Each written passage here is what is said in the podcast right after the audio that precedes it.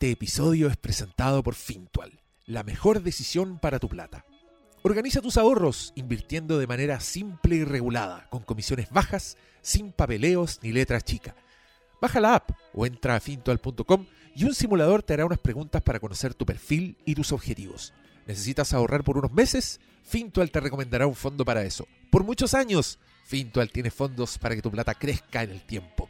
Más de 100.000 personas han confiado en Fintual porque es fácil, tiene bajas comisiones y no te pide mínimos. Invierte lo que quieras. Fintual, la mejor decisión para tu plata.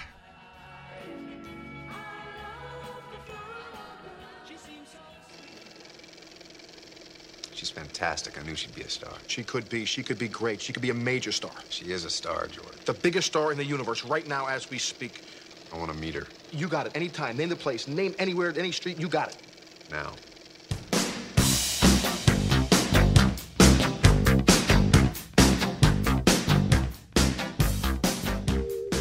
Bienvenidos sean a una nueva edición de tu podcast favorito, el Flimcast. Una nueva edición, un nuevo comienzo, un nuevo capítulo sin Diego porque se está dando la gran vida de Dinastía. Literalmente Dinastía. Anda anda en lado no, donde no sacan sé. petróleo, weón. de verdad. O sea, te- Dinastía sí o sí tiene que pasar por Houston. va a encontrar a JR. sí.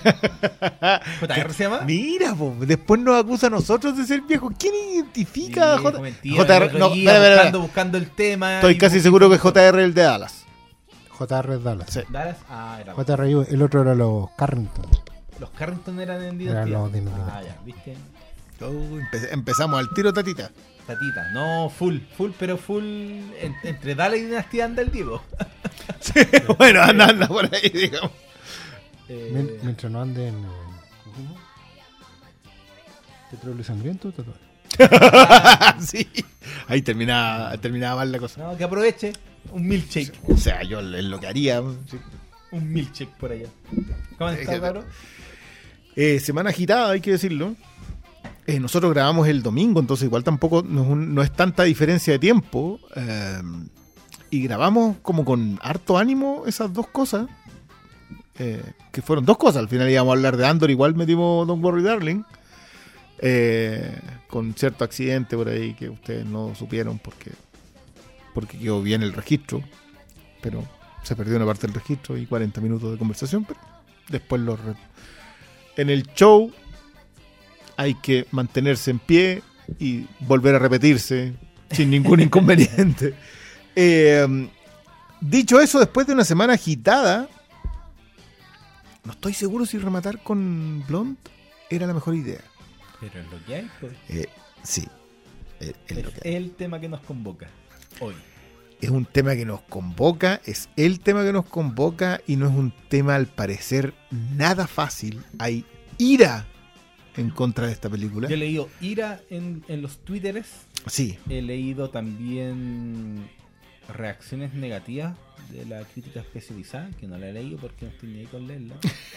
No, pero, pero que está. Está, he leído los titulares que aparecen en los twitteres. Eh, entonces, hay una reacción adversa, pero también he leído eh, vítores o celebraciones o menciones muy positivas hacia la película. Entonces creo que es una de esas películas que divide las aguas. Y yo siempre prefiero una de esas películas a una que pasa sin pena ni gloria y que no dan ganas de conversar. Creo que esta película da para mucha conversa y Airada, por cierto. airada, ¿no? Completamente airada, pero es que tampoco nos podemos eh, centrar en, en qué se dice de Twitter si al final Twitter no importa. No, no, no, yo, yo, le- dan, yo- dan- dan elecciones presidenciales como ganadas por Twitter y nunca fue así, po. pero, pero hay que decir que hoy día eh, eh, es una conversación a la cual ojalá no tuviésemos que estar expuestos, pero que está. Y dicho eso, buenas noches don Oscar, buenas noches don Paulo, un saludo a don Diego que sigue por, por esos lares. Eh, bienvenidos al podcast de Blonde de don Andrew Dominic, estrenada por Netflix anoche. No, ayer. Ayer. Ayer, hoy estamos grabando el día jueves te- 29. técnicamente Ayer en la noche, pero en la noche de la madrugada. En la noche de la madrugada, claro, pero, pero sí esto. Y que, y que va a despertar conversación, yo creo que durante este mismo fin de semana, Y, porque nosotros entramos, nosotros le entramos firme en el primer día. y para lo que quede de mes y de meses, porque estamos entrando ya en tierra derecha en temporada de premios. Pero ya no, no llega la temporada de premios, creo yo. Eh, puede que de, alguna forma llegue en alguna categoría. Mm. Yo creo que. Yo creo que las polémicas que está despertando no van para allá, pero bueno, entremos. Pero entremos, entremos- cosas, cosas extrañas han, Sí, más extrañas han sí, dado sí, en, sí. en la temporada de premios. Igual, que, quiero decir, este va a estar más conciso, porque nosotros venimos saliendo del charquicasa, entonces como que nos sacudimos un poco eso, dejamos esta explícitamente pendiente. Porque creo que, la- lamentablemente, digo esto de una manera bien puntual, estamos más o menos de acuerdo a la película que nos enfrentamos. Creo, por lo menos, hemos tenido bien poca conversación previa a esto, creo que hemos tenido dos Es mensajes que, en WhatsApp. es que igual hay que decirlo, buenas noches a todos, eh, hay que decir que la película de una u otra forma eh, viene rodeada de una postura que es bien am, poco convencional en estos tiempos. O sea, era una película que primero no sabía si se iba a estrenar tal como la quería su director. Y, hubo harto tira y afloja en los meses. Esta película estaba lista como hace un buen rato. eh, el problema era la edición final, el corte final. Y la pelea que estaba dando el director Andrew Dominic por conseguir un corte propio. Y la duda era, bueno, ¿por qué tanto? O sea, se sabía que era una película sobre Marilyn Monroe, una vida que, que tiene hartas partes oscuras, que eso no se inventó para esta película. Eh, puntos conflictivos, pero pero ¿cuál era la razón por la que Netflix hubiera haber querido suavizarla, como se especulaba, o cortarla quizá, eh, acomodarla al algoritmo? No lo sabíamos, yo creo que había un poco ahí también de ganas de averiguar qué tanto era eh, el problema. Y mm, creo que una, una cuestión que me, gusta decir de entrada en esta conversación es que siento que todo eso tiene que ver con que Andrew Dominic estaba quería presentar una película que efectivamente eh, tocara a su audiencia en, en- en la oreja. O sea, una película que entra no a agradar, sino que a provocar. Y a provocar en todos los sentidos, buenos y malos. Una película que no te puede dejar indiferente, pero que tampoco puedes dejar de ver. Hay una cuestión aquí en esta película que eh, abraza una postura en torno a lo que es el cine, en torno a lo que es el arte y que te puede incomodar tanto como agradar. Y, eso no es una postura que se esté tomando un- en tiempos recientes. En general, por, por temas de crisis de financiamiento, de llegada con las audiencias, de juicios de valor en torno a las películas, eh, las posturas son bien, por así decirlo, en cuanto a las presentaciones de, de la- de no todas, pero sí de muchas películas, son bien unidimensionales, como que uno tiene bien claro la película que va a ver de entrada. Incluso si la película es polémica o border o extrema. O sea, dentro de todo, películas, no sé, pues como Crímenes del Futuro, por, por nombrar estrenos recientes, o Titane, tienen una postura que es clara de entrada. O sea, estas películas son de- este tipo. O, son bien eh, em, con reglas claras del juego, como son las franquicias, ¿cachai? Eh, o, o las apuestas del mismo streaming. Esta película no, pues esta película eh, no teme dividir a su audiencia. Y, y lo plantea durante la película, no antes, no porque Andrew Dominic se haya paseado en pelota por Cannes, ponte tú, o porque ahora después del estreno Ana de Armas esté cancelando todo el mundo, o, o- o nada. No, eh, es algo que está dentro de la película. La película es tiene un punto de vista, tanto estético como narrativo. Hay que decirlo, utiliza recursos eh, narrativos que son, eh, por, por decirlo así, llevados de su idea. Esta es una película que abraza su idea, abraza su tesis y la lleva para adelante. Y no tiene que ver con parecerse a David Lynch ni a Martin Scorsese. Mm. Tiene que ver A- con... a- aunque el referente de Lynch es- Sí, el referente está, pero, pero también, y ahí yo puedo plantear la duda si es tan lynchiano como, eh, o más bien eh, evocador de la narrativa de la Joyce Carol Oates. Mm. ¿Cachai? Que a mí me parecía en momentos que esto no es tan lynchiano como eh, literario. Hay, hay una, hay una abrazar, y eso también es bien raro, o sea, romper con la lógica cronológica, valga el, el- perdón el eco, pero es la cacofonía. Eh, no saber cuándo vas para adelante y cuándo vas para atrás. Qué es real y qué sueño. no saber por qué cada uno de los aspectos de pantalla y cambios de colores en la Tienen un- película, qué es lo que te está diciendo, aunque sabes que te está diciendo algo. Sí, O sí. más importante aún, no seguir la guía clásica de, un, de una película biográfica de un biopic eh, tradicional. Que no lo es. Que no lo es. Que no lo es. Y que desde el, desde el comienzo te deja claro que este no es tu, tu película biográfica tradicional. Es que Y ya, este- eh, ya estuve como... Me apareció un, comentario de gente que estaba tomándolo como si fuera realmente una película biográfica porque la, no tienen por qué, por un lado, eh, conocer la historia de Marilyn Monroe, eh, más allá de- del icono. No tienen para qué tener claros los puntos bibliográficos de la weá, pero creo que la película sí eh, va dejando claro que no es un biopic tradicional desde la construcción misma. de la forma en cómo aunque, se aunque filma. no te dice eh, con una con una tarjeta inicial esto no sucedió así que no es, no es necesario creo que en pantalla ese eso sí está te deja en claro que no es un Es que, no- la claro, tiene que ver con- no es no es y y ya sea porque eh, se mete en la psiquis del personaje eh, con elementos sacados de- del terror psicológico a la forma en que te hace los contrapuntos entre quién era Norma y quién era Marilyn y cómo ella fue abrumada por este personaje platinado creo que lo que importa al final es eh, esa deconstrucción en el marco de qué es ser una estrella como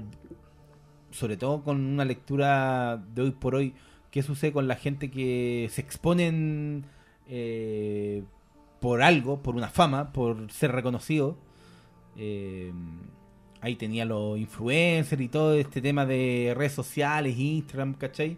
Hay una lectura que, que aunque no era propia de esos tiempos, sí te responde eh, a, a lo que está diciendo la, la, la película en base al, a la- al costo de la exposición eh, y lo que eso acarrea para un personaje con tantas carencias afectivas como el que te van desarrollando desde que ella es una niña en los primeros minutos.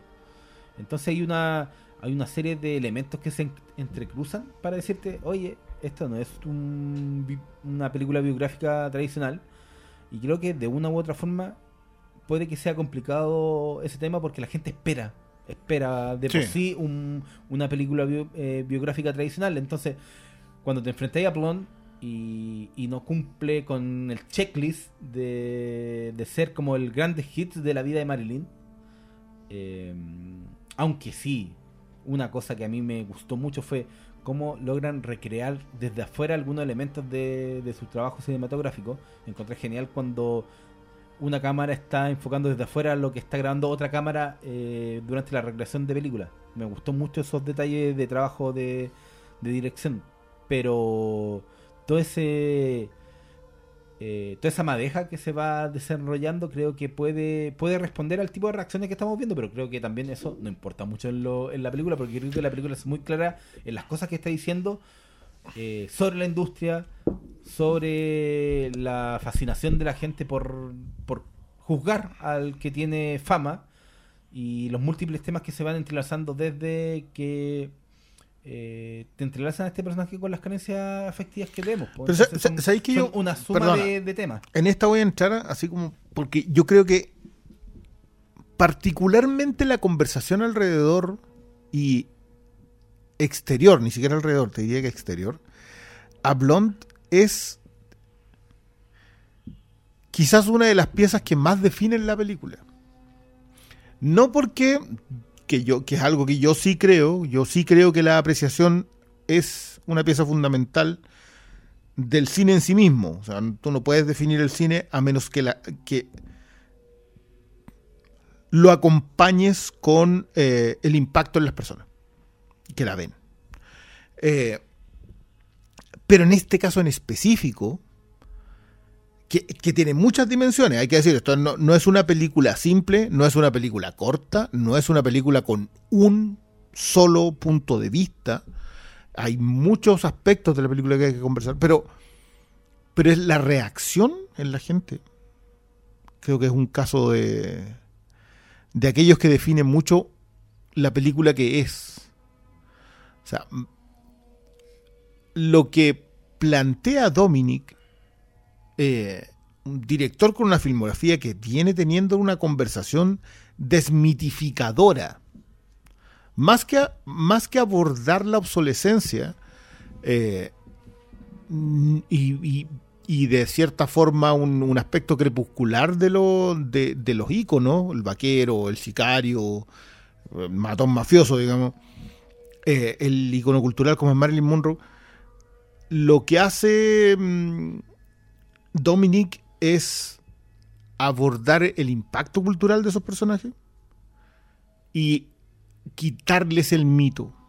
Lo que hace con Jesse James es quitarle el mito. Lo que hace en, Killing Them Softly es quitarle la idea del, del asesino mafioso, del asesino mafioso, del consumido asesino mafioso, y colocarlo simplemente como una estructura más del capitalismo, eh, con- con un remate que probablemente es una de esas cosas que define una película completa.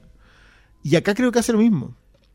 Acá yo creo que, y lo que hace en pantalla, que es deshumanizante, morboso, excesivo, grandilocuente, eh, otros términos que Sensacionalista. sensacionalista, muchos términos que he leído que creo que todos son ciertos. Pero lo que hace Dominic no es hacerlos parte de la película, sino que hacerlos parte de tu experiencia al verla. ¿Por qué? Porque Marilyn Monroe es un ícono. Y es solo eso. Y lo que, en lo que se metió Dominic fue en decirte qué es lo que y por qué existe ese icono. Que lo que es ese icono primero, un falso dios, digamos, esta idea del, del ídolo creado por la necesidad de la adoración y no creado como un norte en sí mismo.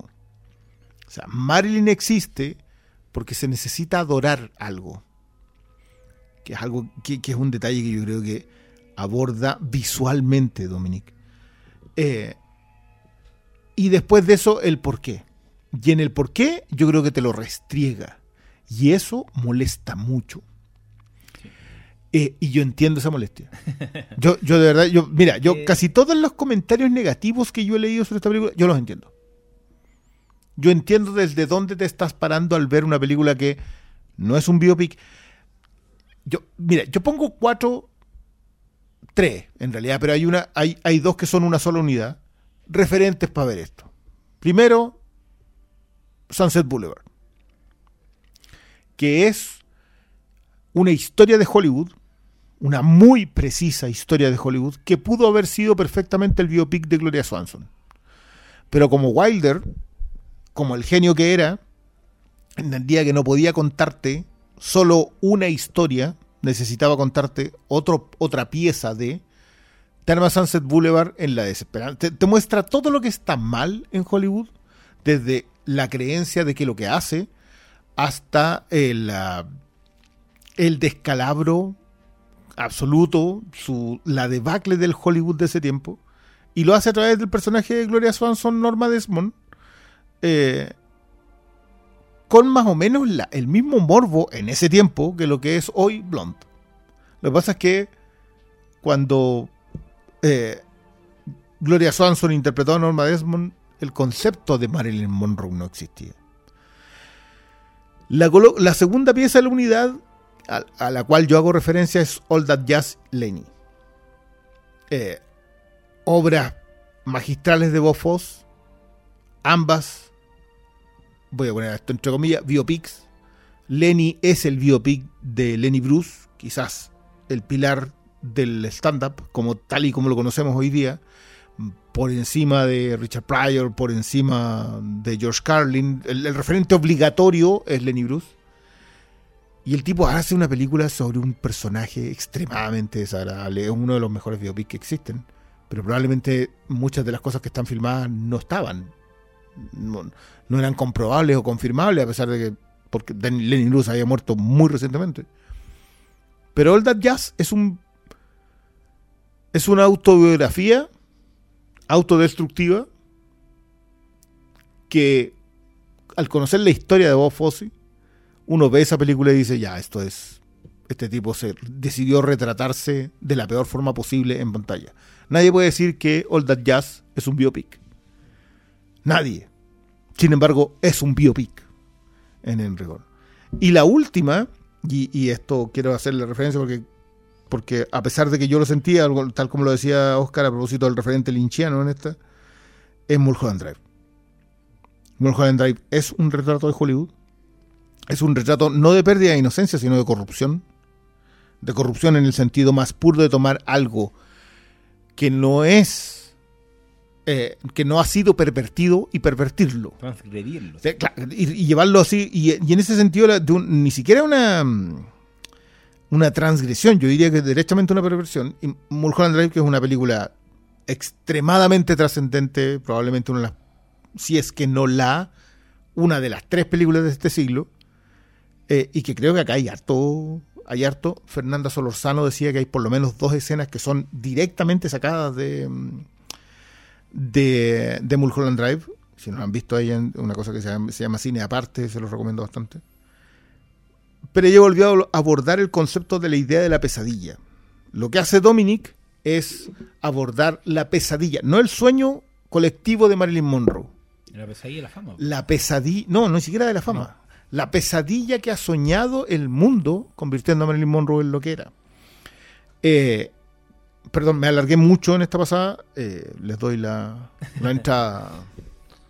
No, no, yo creo que hay que, hay que, hay que seguir ahí porque justamente eh, el tema de la fama es importante, el tema del icono es importante, porque dan el contexto a la historia que está debajo, que es justamente lo que, lo que, lo que Cristian está diciendo, que es el tema de, de desmitificar algo. Y cuando desmitificas algo, eh, particularmente un icono, un, un ídolo o una leyenda, una postura incluso, eh, necesariamente encuentras algo debajo. Y creo que la película ha- hace justamente lo, lo que corresponde, que es hablar de Norma Jean, que es la verdadera persona que está debajo de Marilyn Monroe, ponerla en perspectiva, pero sobre todo ir a ese lado donde nadie quiere ir, que es por qué Norma Jean pasó por todo esto. Y que es justamente lo que la hermana con Mulholland Drive. Mm. Mulholland Drive construye la pesadilla de Hollywood en base a el por qué esos personajes están ahí. Y las respuestas, y eso es lo que empieza a incomodar, no son trascendentes. El origen del patetismo de la vida de, un personaje, en este caso Norma Jean, es súper simple y eso lo hace más cruel. El problema es que ella tiene daddy issues. Tiene una ausencia de cariño que no, que es una weá tan obvia, tan absurda, tan como ridícula, pero no se soluciona. Y ese daño se va heredando, esa ausencia se va heredando, ese olvido, ese pasar por alto, que estamos, algunas generaciones están muy acostumbradas a decir, bueno, supéralo. Y los otros están muy acostumbrados a, bueno, terapéalo. Pasa, anda, hazte ver, ¿cachai? Norma no puede hacer ni lo uno ni lo otro. Y eso es lo que termina llevando a esta, pobre- esta mujer a su final. Y claro, y el viaje no es eh, de superación, ni tampoco es de víctima. ¿Cachai? Norma Jean Marilyn Monroe, por una parte, no puede sobreponerse a esa carencia, a ese sometimiento al patriarcado, Que, que- que- que hay que decir que es Que una la- de, la- que, le, de que las la- piezas fundamentales. que la trama. aplasta y ella no es capaz de sobreponerse nunca. No es la historia de una lucha contra el patriarcado, ni tampoco es la historia de una víctima del patriarcado, finalmente. ¿Cachai? Porque... Sí, pero, pero Mm, piensa pero- tú pero que en el, un, ni- el en un problema... nivel lo que hace lo que hace Dominic no es mostrarte en ese- No, eso en esa historia, es reflejarte a ti, es muy espejo oscuro en esta Sí. pasada. O sea, de hecho, yo creo que eh, yo entiendo, yo vuelvo a insistir en esto, yo entiendo mucho por qué hay reacciones tan negativas sobre esta película, porque te enfrentó a algo que tú no quieres aceptar. O sea, para, para un punto de vista muy actual hoy en día de las audiencias, Norma Jean debió haberse revelado y haberse construido como alguien, como un sueño, como un ícono. Debió haber encontrado en Marilyn sosiego a su dolor. No lo encuentra. Y por otro lado, para otro punto de vista, lamentablemente, Norma Jean forja su propio destino. Mm. Ella elige tomar decisiones equivocadas, muy a conciencia de lo que está haciendo. Se arrepiente, pero nunca puede volver atrás. Hay una escena que es fundamental en esto, que es cuando ella tiene el, el primer episodio de violencia física con su marido, con Joe DiMaggio. Joe DiMaggio es un hombre a la antigua, un ícono del deporte, toda la cuestión, que eh, en un momento se siente completamente sobrepasado por la situación, golpea a Marilyn, Por los celos. Claro. Y Marilyn hace todo lo que una mujer no debe hacer. Bueno, se echa la culpa a ella. Pide perdón. Trata de arreglar la weá. Hace todo lo que no debe hacer. Y Marilyn hace eso porque no sabe hacer otra cosa, loco. Y eso es terrible, es doloroso. Porque, primero, la audiencia no se puede identificar con eso. No puede ver en Marilyn un ejemplo. ¿Cachai? ni tampoco va a encontrar consuelo o corrección de ese camino. Joe DiMaggio se las lleva pelada. Arthur Miller se las lleva pelada. El mundo se las lleva pelada. Y ella se va a la mierda. Y esa weá es como es. La historia, bueno, y con esto termino. Yo cuando chico, tuve no sé por qué razón, eh, enciclopedia, cine, alguna weá por ahí, leí las vidas de Marilyn Monroe así en términos generales. Bueno, y yo era chico, no, no, no estaba metido en conversaciones, ni en narrativas, ni ninguna weá. Y me pareció la historia más triste del mundo, weón. La loca venía de la nada, la forzaron a hacer cosas. Cuando ella trató de hacer otras cosas, no se lo, el mundo no se lo permitió. Todo le terminó pasando la cuenta, nadie le pidió perdón. Nadie le nadie trató de ayudarla y los que trataron de ayudarla no pudieron hacerlo. Pero no porque ella estuviera metida en una, en una weá, en su cuestión de drogas y alcohol y weá, o ella eligió una vida disipada, ¿no? Bueno, la loca quería que la quisieran. Y, y, y, y el, y el- Que, el que amor. ojo que es el sino de la humanidad. Sí, Todos pero- queremos que y, nos y quieran. lo peor, y lo que es más incómodo es que ella finalmente está construida en base porque pide el amor más básico del mundo. Ella quiere un amor de padre, amor- que al final es amor de madre también, porque la ausencia de un padre implica un daño tan grande en la madre que también se la quitan, se la arrebatan. Cuando ella busca una figura paterna, lo que está buscando es arreglarlo todo. Que cuando hay un padre presente, se arregle la madre, se arregle la hija, se arregle todo. No, busca, un núcleo que está definido por la sociedad. Que, es que, que, que este es el otro tema. que Por eso, por eso yo hablaba mucho del, del espejo que te colocan y por qué eso es tan desagradable. Un- muchos insisten en que la película es desagradable.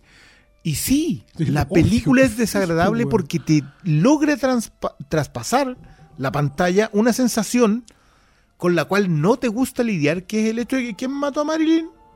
Todos nosotros. Todos, ninguno se salva aquí. Aquí, De que hecho- es el- la, la existencia del ícono, del ícono Marilyn Monroe, fue escrita con la sangre de Marilyn Monroe.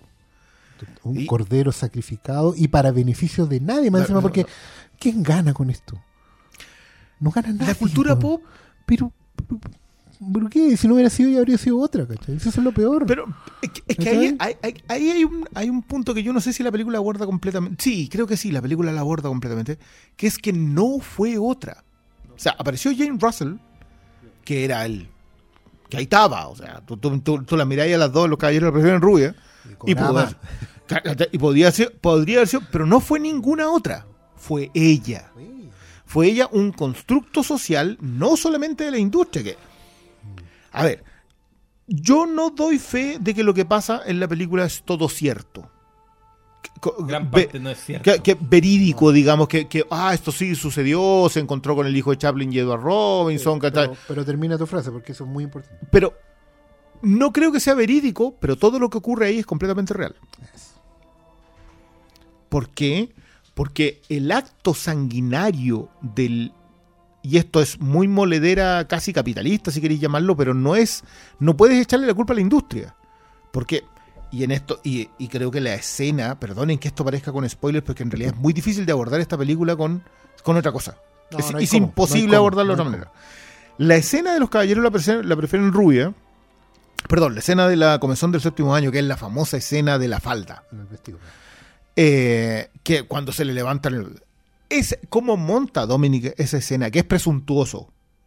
Es eh, pretenciosa. Toda, la eh, toda esa secuencia tiene la forma de decirte, no era la prensa, no era la industria, no era Billy Wilder, no era la audiencia en el cine. Era el mundo completo que decidió que esta mujer era este ícono. No era una mujer. Y es una forma de tratar los íconos, es una forma de tratar, de deshumanizar. Cuando tú hablas ahí a propósito de lo, de lo que hace, de la desmitificación, ¿qué es la desmitificación? Es quitar una capa y ver lo que hay detrás del mito. ¿Sabéis lo que hay detrás del mito? Una mujer que no tuvo nunca otra oportunidad.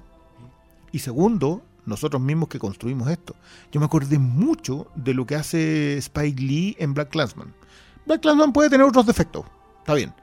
Pero la conversación a propósito de Griffith pega en exactamente el mismo lugar que pega esta, sobre todo los más cinéfilos. Porque nos, vuelve a decir que esta es una industria que está construida de una determinada manera. En el caso de Glansman, racial, en el caso de Blonde, machista y misógina. Mete a una mujer, la convierte simplemente en, en un objeto, no voy a recurrir a, a, a términos que, que vayan más al vejamen, que representa algo para quienes la consumen. Creo que hay una muy buena secuencia, de- hoy día lo hablábamos en la tarde con, con Malo propósito de la secuencia digital que tiene esta cosa. De estos personajes digitales con las mandíbulas desencajadas y los labios gigantescos. eh, en donde solamente hace que los hombres sean eso, versus no las mujeres. ¿Sí? Pero Marilyn era un icono igual para las mujeres. Acuérdate la Le definición. dicen, hay una escena. Todas daríamos nuestro brazo por. por La- las vestuaristas, La las viejitas, la- Pero, hay, ah, pero está la conversación a propósito de lo que fue Marilyn versus Jackie.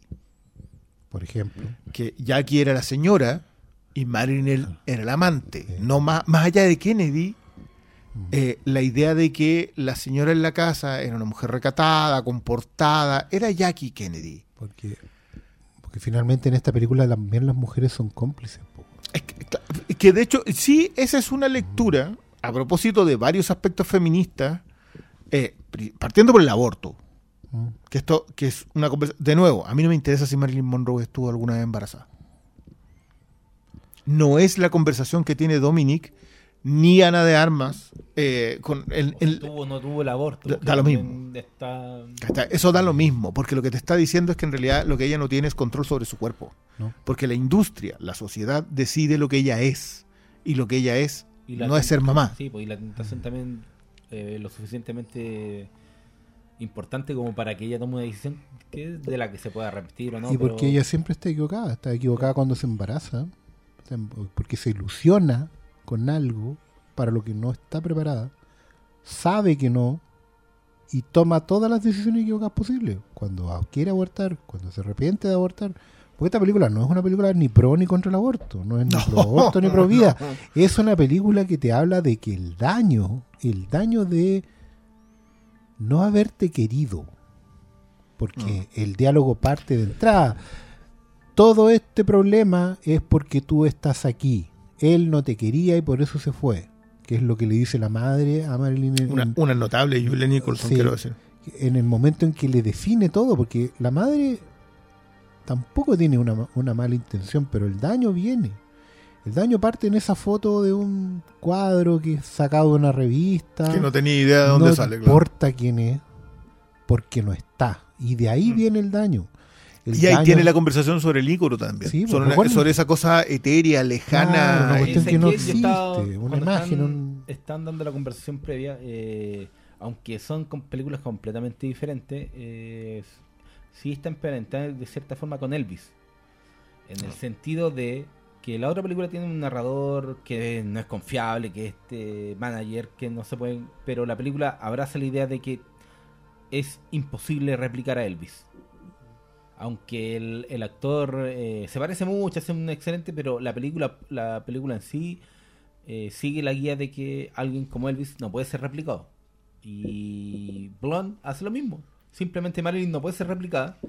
Y aunque el trabajo de, de Ana es excepcional para mí, mucha gente en Estados Unidos obviamente pone el, acento, el tema del acento el tema del acento, sí. que, que es irrefutable, pero creo que el propio y- acento y- de la y que- película... Y que viene a dar lo Sí, mismo. po, y que viene a dar, eh, viene a- a dar lo mismo porque la película no, no busca replicar a, a No, Marilyn es que, es que yo creo que. la letra con estos temas bio- bibliográficos, ¿cachai? O de biografía. El, el- el- el foco va por otro lado y, y lo que me gusta de esta película es que el, el lente y el pulso de Andrew Dominic lo deja muy en claro desde el comienzo. Que la intención no es contarte que esta fue eh, al pie de la letra lo que sucedió con una señorita llamada Norma que terminó convertida en un ícono llamado Marilyn. Eh, ahí no está el foco de esta película. O sea, yo creo que sí. pero Está no- el foco de esa película, pero, pero- no está pero- en la idea de lo que estás viendo Sí, sea verídico. Y que, que, es- que es el, esa es la clave, que al final lo que sucedió. eh, no es como en Elvis hay un, hay un diálogo en donde el, el manager dice: eh, Yo creé a Elvis, no habría sido eh, lo que es sin mí. Yo soy el, el importante de esta historia, ¿cachai? Y tú sabes que no es así, po. Elvis. Claro, él está justificando está- algo está justificando para su- sí. para sí, po. Y esta Claro. película nos lleva a justificar lo mismo, pero de otra forma. Es que yo creo que más que justificar, no, no, no estoy seguro si sea el término exacto, entiendo, entiendo dónde va, pero yo creo que lo que hace es tratar de definir el, el camino, los responsables. Yo, yo mencionaba que esto no, esto no salda una deuda histórica que tiene la sociedad con Marilyn Monroe, con Norma Jean. Eh, lo que hace es poner el, el foco en los usureros, en los que, en los que usufructuaron de la vida de ese ser humano, de, de Norma Jean. Pero no, no puedo, eso no es, no es Sanuk, no es Daryl Sanuk, no es No. Joe DiMaggio, no es Arthur Miller. Adoro que ninguno de ellos sea mencionado, por cierto. Identificado, ¿no? No No, tiene po, nombre. no, pero- no tienen nombre porque, porque son, y, y- y esto es una de las cosas que más me gusta a mí en esta película, porque son aspectos masculinos. Sí. Justamente. Sanuk es un aspecto masculino, es un viejo con poder. Dimayo es un aspecto masculino, es el, es el clase obrera, es el, el tipo de familia, es el tipo, el tipo de familia en el sentido de que so- tú cuando vas en la cocina de los Dimayo, son cinco mujeres en la cocina. Sí, y la estructura y él Y está y lo sentado. mismo ¿no? con Y él Miller, está sentado. intelectual. Y con Miller, que es el intelectual, y las distintas razones por las cuales todos estos hombres se fijan en ella. Voy, exclu- estoy excluyendo, digamos, al, al, eh, a propósito a Chaplin y, y Robinson, porque creo, creo que ellos también están súper bien definidos, pero más de forma más evidente en la película, porque ellos sí son mencionados. Estos otros personajes nunca son mencionados. Sanuk ejerce el poder de sometimiento del prima nocte, porque eso es lo que hace esa aristocracia. Di Maio ejerce el poder en el único lugar en donde la clase obrera tiene poder, en la fuerza bruta.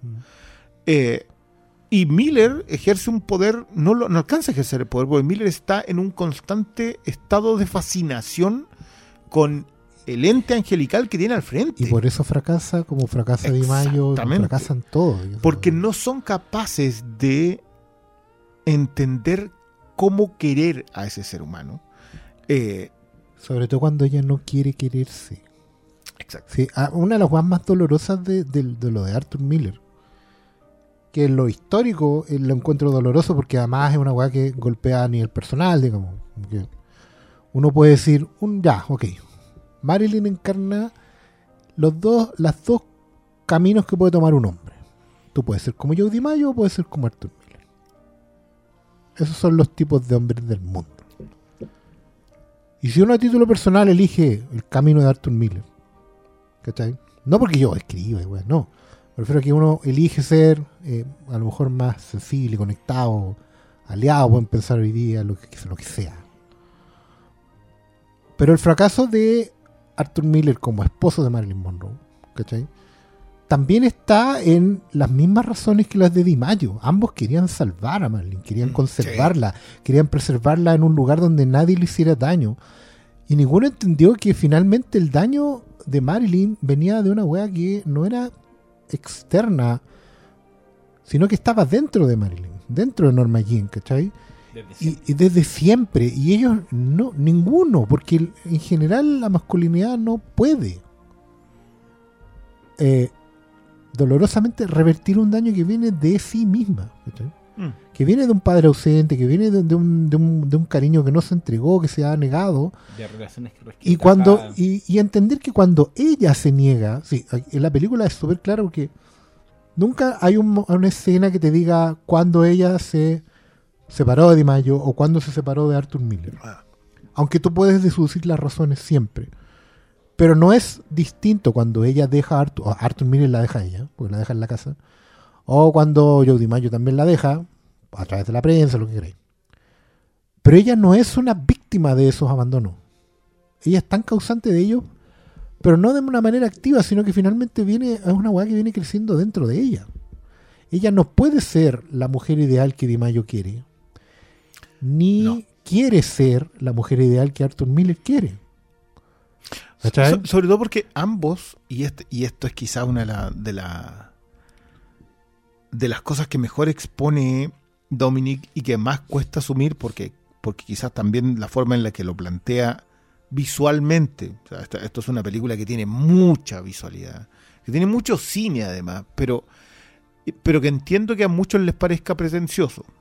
De nuevo, yo entiendo casi todas las, las posturas negativas con respecto a esta película, creo que están muy equivocados, pero, pero las entiendo, sé de dónde vienen al menos. Pero acá, acá la clave es la idealización. Marilyn era una idea del colectivo mental, sociológico, consciente masculino. Una idea y una imagen etérea. Exacto. No, no, es que la imagen fue construida en función de la idea. La bomba sexy rubia. De hecho, por algo también Blonde es el título de esta, de, de- de Claro, y esta no, obra. No. Marilyn, ni Norma. ni- No, Blonde. ¿Por qué? Porque para Di Maggio era un ideal. O sea, era un, tipo de mujer con la cual él quería estar. Es que aparte que, esto yo lo encontré muy bueno porque a menos que tú sepas realmente que estés como más o menos metido, no tenía idea quién es ese caballero, encontré maravilloso el casting de Bobby Cannavale porque se me ocurre poca gente que pueda representar tan bien ese personaje como, como Cannavale. Primero, él idealiza a Marilyn de porque él es quien es, por dónde viene. Y Marilyn no sabe que la pasta se puede hacer en la casa. Claro. Para él, para la casa obrera, ella o sea, también no sabe ni cocinar. Después salta a Miller, que la idealiza en función de su propia percepción sobre la belleza. Pero antes Magda, después Un regalo del cielo, weón. ¿Cómo esta mina va a estar con esta weá? Bueno, ¿cachai? Y, de- es- y después, cuando se sienta a conversar con ella, quizás una de las mejores escenas de esa película, eh, y ella saca a las tres hermanas de Chekhov, eh, que vayan a Wikipedia, ¿no? No, no es necesario que se que, empiecen a buscar quién va a montar las tres hermanas de Chekhov ni vayan a verlas, no, vayan a Wikipedia, lean el argumento de esto. Cuando las saca a los personajes, y él entiende que ella puede ser una sola de ellas, no puede ser la otra porque no puede ser cruel. Y me acordé mucho de esa expresión a propósito de, de cuando he visto comentarios que dicen esta es una película cruel con Marilyn Monroe. Sí, pues bueno. Sí, nosotros fuimos crueles con Marilyn Monroe. Y digo nosotros porque como sociedad completa. No es una cuestión de la cual nosotros podamos realmente salir de la misma forma en que nosotros como consumidores de cine, como gente aficionada, como gente que comenta, que, que- que critica, no podemos salirnos de lo, el fierrazo que nos pegó Spike Lee con respecto a Griffith, con respecto al nacimiento de una nación. O sea que, y ojo que yo lo emprento también mucho con Mank. Sí. Esta idea que establece Mank, la película de Fincher, sobre qué es lo que es realmente el cine. Me acordé mucho del Contra la Cinefilia, un libro que leí hace poco y que comenté bastante a propósito de que el cine del siglo XX y el siglo XX fue su forma tiene mucho que ver con, lo, con el cine. El cine le dio forma al siglo XX en general, convirtiendo a ciertos tipos en héroes, a ciertos tipos en villanos, y hoy día nos estamos dando cuenta, gracias a que algún streaming va y le pasa 100 millones de dólares a un orate, porque no se me ocurre otra expresión a utilizar para Andrew Dominic, para que haga una película que básicamente lo que hace es criticar a toda la sociedad por hacer películas. Por tomar personajes y convertirlos simplemente en productos. A personas, a seres humanos y convertirlos en productos.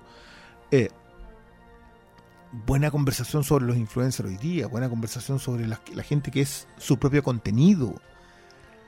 Y, y creo El que todas la dejan. exponerse, La ex- exposición, exponer- claro. El exponerse no solo por dinero, sino por el por obtener la atención. Sí, y, y- Entonces, y siempre preguntarse, lo que tú estás diciendo es muy cierto, porque es por la atención, pero y hacerse la pregunta, si eso es lo, creo que esa weá es fundamental en esta película. ¿Por qué alguien como un influencer X, que se expone tanto, weá, necesita hacerlo? ¿Qué, ¿Por qué no para? ¿Cachai? ¿Por qué hay algo detrás de él que lo hace seguir ahí? O de ella. ¿Qué, qué faltó ahí? ¿Qué es lo que sobra ahí? ¿Qué es lo que falta, weón? Es como cuando te preguntáis que veís desde aquellos que que usan sus plataformas en pro de de repente productos muy burdos hasta hasta explotar, no sé si es la palabra, o profitar de su vida personal o de su entorno familiar, de sus hijos, de qué, qué, qué es lo que hay ahí, ¿cachai? Creo que esta película también habla de eso sin, sin ser necesariamente parte de la época de las redes sociales, ¿cachai? No, porque, Hay- eh, porque algo que está desde esa época, porque porque responde a una, a una pregunta que es también muy sencilla y yo creo que por eso también la gente puede no gustarle, ¿cachai? Y no hay nada trascendente detrás de esa carencia, no hay nada trascendente detrás de ese exceso también. Yo creo que hay de las dos cosas, por ejemplo, a Marilyn le faltaba un cariño, un cariño que alguien la validara como si nosotros te amamos como para que existieras. Pero también a ella le sobra, ¿cachai? Amor para dar. Marilyn, a eso también le hace mal a Marilyn y la película no lo esquiva, ¿cachai? La película no, no, no quiere ser condescendiente y decir, bueno, pero en realidad Marilyn era una buena persona. Marilyn se venía pudriendo, se venía quemando desde niña, de hecho ¿cachai? Creo que una de las escenas que más me gusta es cuando ella está en esta especie de pesadilla en donde está escapando por los pasillos Del primer aborto. eh, de- y se topa con ese con el lugar del que nunca Con, pudo salir con la, ca- con la casa incendiada. con la casa incendiada que le recuerda cuando la mamá se la quiso pitear ¿cachai? entonces hay, hay una Y son todas cosas, todas esas marcas se las dejó la vieja. y, y claro y está ahí desde, desde lo que se va desarrollando con sus relaciones interpersonales con sus relaciones de pareja con las carencias que obviamente esta figura del papá que después a, a sus parejas les dice daddy Felicidad y a los Pero- dos. y, y creo que en, en, en, en todo en todo ámbito de la vida, inclusive en el sexual, que obviamente fue uno de los temas que marcaron la pre- esta película, por la calificación que tiene la película, pero yo creo que tiene la película, mucho tiene en manejar todas las secuencias de, de sexo De hecho, y no menos- son y no son gratuitas, están ahí ya sea Perdona, para- yo, yo no sé si hay secuencias sexuales acá. Bueno, hay una, hay pero son todas, pero son todas abusos. no todas, no todas. ¿Cuál no? Cuando está con este trío de y, y termina la secuencia del Niagara no es un abuso pero qué buena, qué buena pero claro pero creo que toda toda la, todo ese manejo sexual tiene ¿Sabes un qué? punto Espérate, espérate. Es que, bueno, no puedo dejar pasar esa weá porque esta es una de las gracias de esta película. Es verdad, no es un abuso lo que hacen ellos con ella. Ellos no tienen una intención de imponerse sobre ella. No la tienen. Porque ellos la reconocen como una igual, la reconocen como una figura que está necesitando entregar amor y, nece- y necesita que le entreguen amor. Ellos no se dan cuenta y terminan abusando de ella. De hecho, esa escena termina cerrando con, después de la muerte de Cass Chaplin, sí. cuando él le manda el osito y le hace la confesión a través de la postal de que él le escribía las cartas que ella pensaba que eran de su padre. Una de las definiciones en la película. Porque No, él, él nunca. fotos, pues, mira, cuando- bueno, cuando- es una weá como que. Oye, pero él, él hizo lo correcto. Le dijo la verdad. Bueno, con eso la destruyó. Los buenos nunca tuvieron una mala intención. Los buenos la querían. Los buenos la cuidaban. Yo Claro, pero, incluso- pero, pero también eran, eran unos sátiros. Claro, No pues bueno, eran- entonces, eran- y finalmente no, se daban cuenta que cuando la arrastraban a sus propios juegos, le estaban haciendo un daño, pues. Porque estaban perpetuando una carencia. Le decían, mira, quédate con nosotros porque nosotros somos los sin padres, ¿cachai? Somos los, tenían un nombre. Los, Gemini. Los, gemel- los gemelos de Gemini, algo Sí, así, una cosa un así. Trío de Gemini. una- Lo de- claro, pero era, pero era como, bueno, eh, no te des cuenta, ella no necesita esa wea, porque ella no tiene, por último, no son ustedes, pues cabros, ¿cachai? No tienen esa validación que tienen ustedes, que independiente que tengan o no al padre, la wea, ustedes están validando, están tratando de que ella se valide a través de sus experiencias y no de las experiencias de ella. Cuando ella- hay un pequeño guiño a las aristocracias hollywoodenses también. Claro, po, porque ellos le dicen, Ellos, oye, ellos pero- son los niños mimados Claro, de y ellos le dicen, no, dice, a ti lo mejor que te puede pasar es que no tengas padre, eres libre. No, weón, esa es tu respuesta a tu problema. El de ella es otro, bueno, y tenéis que escucharla a ella. Pero Es que- no, es po, que weón. ahí hay una, ahí hay un detalle. Nadie nunca la escucha ella. Sí, sí, Sí, nunca. Nadie la ve. nadie la ve. O sea, creo que Whitey, que es el, em, el, actor de carácter que,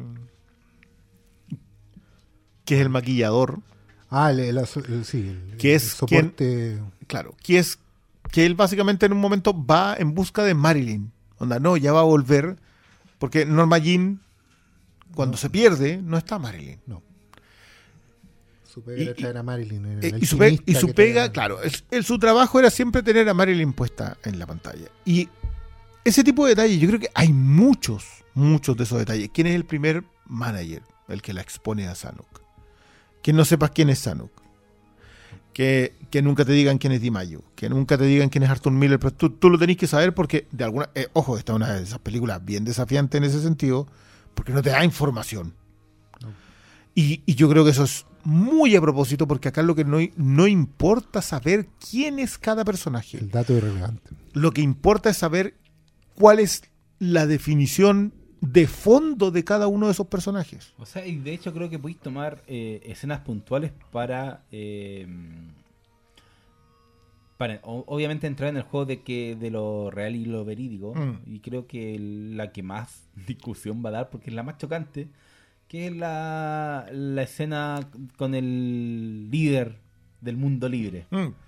Que pudo no Que- haber. Sí, da lo mismo. Que no da lo mismo si, si sucedió o no sucedió, pero esa escena está ahí para decir algo puntual, eh, no solamente sobre Marlin, sino sobre el dejamen de de que ese tipo de poder también ejerce, ¿cachai? Entonces, y las conversaciones que sean oh, mientras están sucediendo. ella, ella no era nadie. ¿Cachai? Pa- incluso, aunque ella fuera Marilyn Monroe en ese momento, no era nadie. Para Kennedy. Y de nuevo, da lo mismo que esto haya pasado o no haya pasado. O sea, lo que, lo que pone en pantalla Dominic no tiene que ver con lo que haya ocurrido realmente. Es con lo que pasó en realidad. No, s- no es lo mismo, pero, pero en, función narrativa, yo me acordé harto de, una película de, mm, sobre Serge Gainsbourg que. Si no la han visto, se llama Gainsbourg. Eh, y es la historia de este, eh, obviamente, ¿quién vaya a interpretar a Gainsbourg que Mateo Almaric? Porque, bueno, no me ocurre nada. Pero también se mueve en lo no real, se mueve en lo onírico. Los biopics, por alguna extraña razón, se pretende que sean otra cosa que no sea cine. Es que, bueno, Y para eso ves documentales, pues. bueno. esa es una de las razones. Y la otra es que son lavados de imagen. Eh, bueno, es Aquí que no eh, está el, el- el State of Marilyn Monroe tratando de convertirla en una marca. a la Bohemian Rhapsody de Rocketman. Claro, claro. No. Sí, son, son como las dos más. Claro, weá pe- que- pero que que en ese sentido igual coinciden con Elvis, en el sentido, como, básicamente tú no puedes hacer más marca a Elvis o a Marilyn Monroe. No puedes eh, rescatar otra cosa que no sea lo que fueron, entonces te sirven para contar otra historia. Eh, Dominic elige no contar una historia. Porque no lo necesita. La historia de Marilyn Monroe es lo suficientemente trágica y lo suficientemente aleccionadora sobre la sociedad que somos.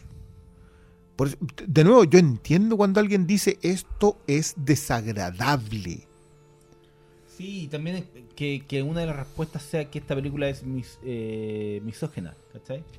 Entiendo Y claro que lo es, no, no, pues, y Pues, entiendo, pues, pero la misoginia aquí no está eh, porque sí, cumple una función y un y pega un Ah, tortazo o sea, porque b- sí. básicamente porque la misoginia está en la película para decirnos a nosotros lo que somos.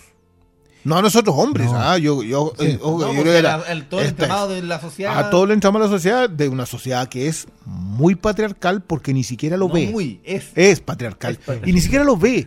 Yo creo que igual es, muy bueno abordarlo de Arthur Miller. Arthur Miller no creo que se haya considerado a sí mismo alguien que se aprovechó de Marilyn Monroe. No. El tipo pudo haber estado. De hecho, te lo muestran acá. Este es un tipo que está así como, ¿qué hago yo por ti?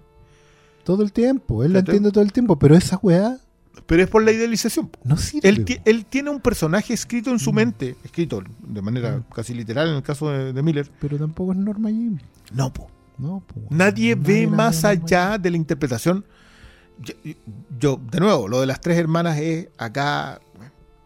Más encima, otro abordaje de Chekhov. Es curioso que Drive My Car y Blonde en un año hayan ah, hecho más eh, alusiones a Chekhov que lo que hemos Jean. tenido Y, y en. con la guerra y 30, toda la weá. Sí, cancelando ruso. Y tenía a Chekhov ahí pegándote, pero con todo. momento, claro. Pero, No. pero a mí, eso te dicen, ella es una artista inquieta, pero no importa. Al mundo no le importa.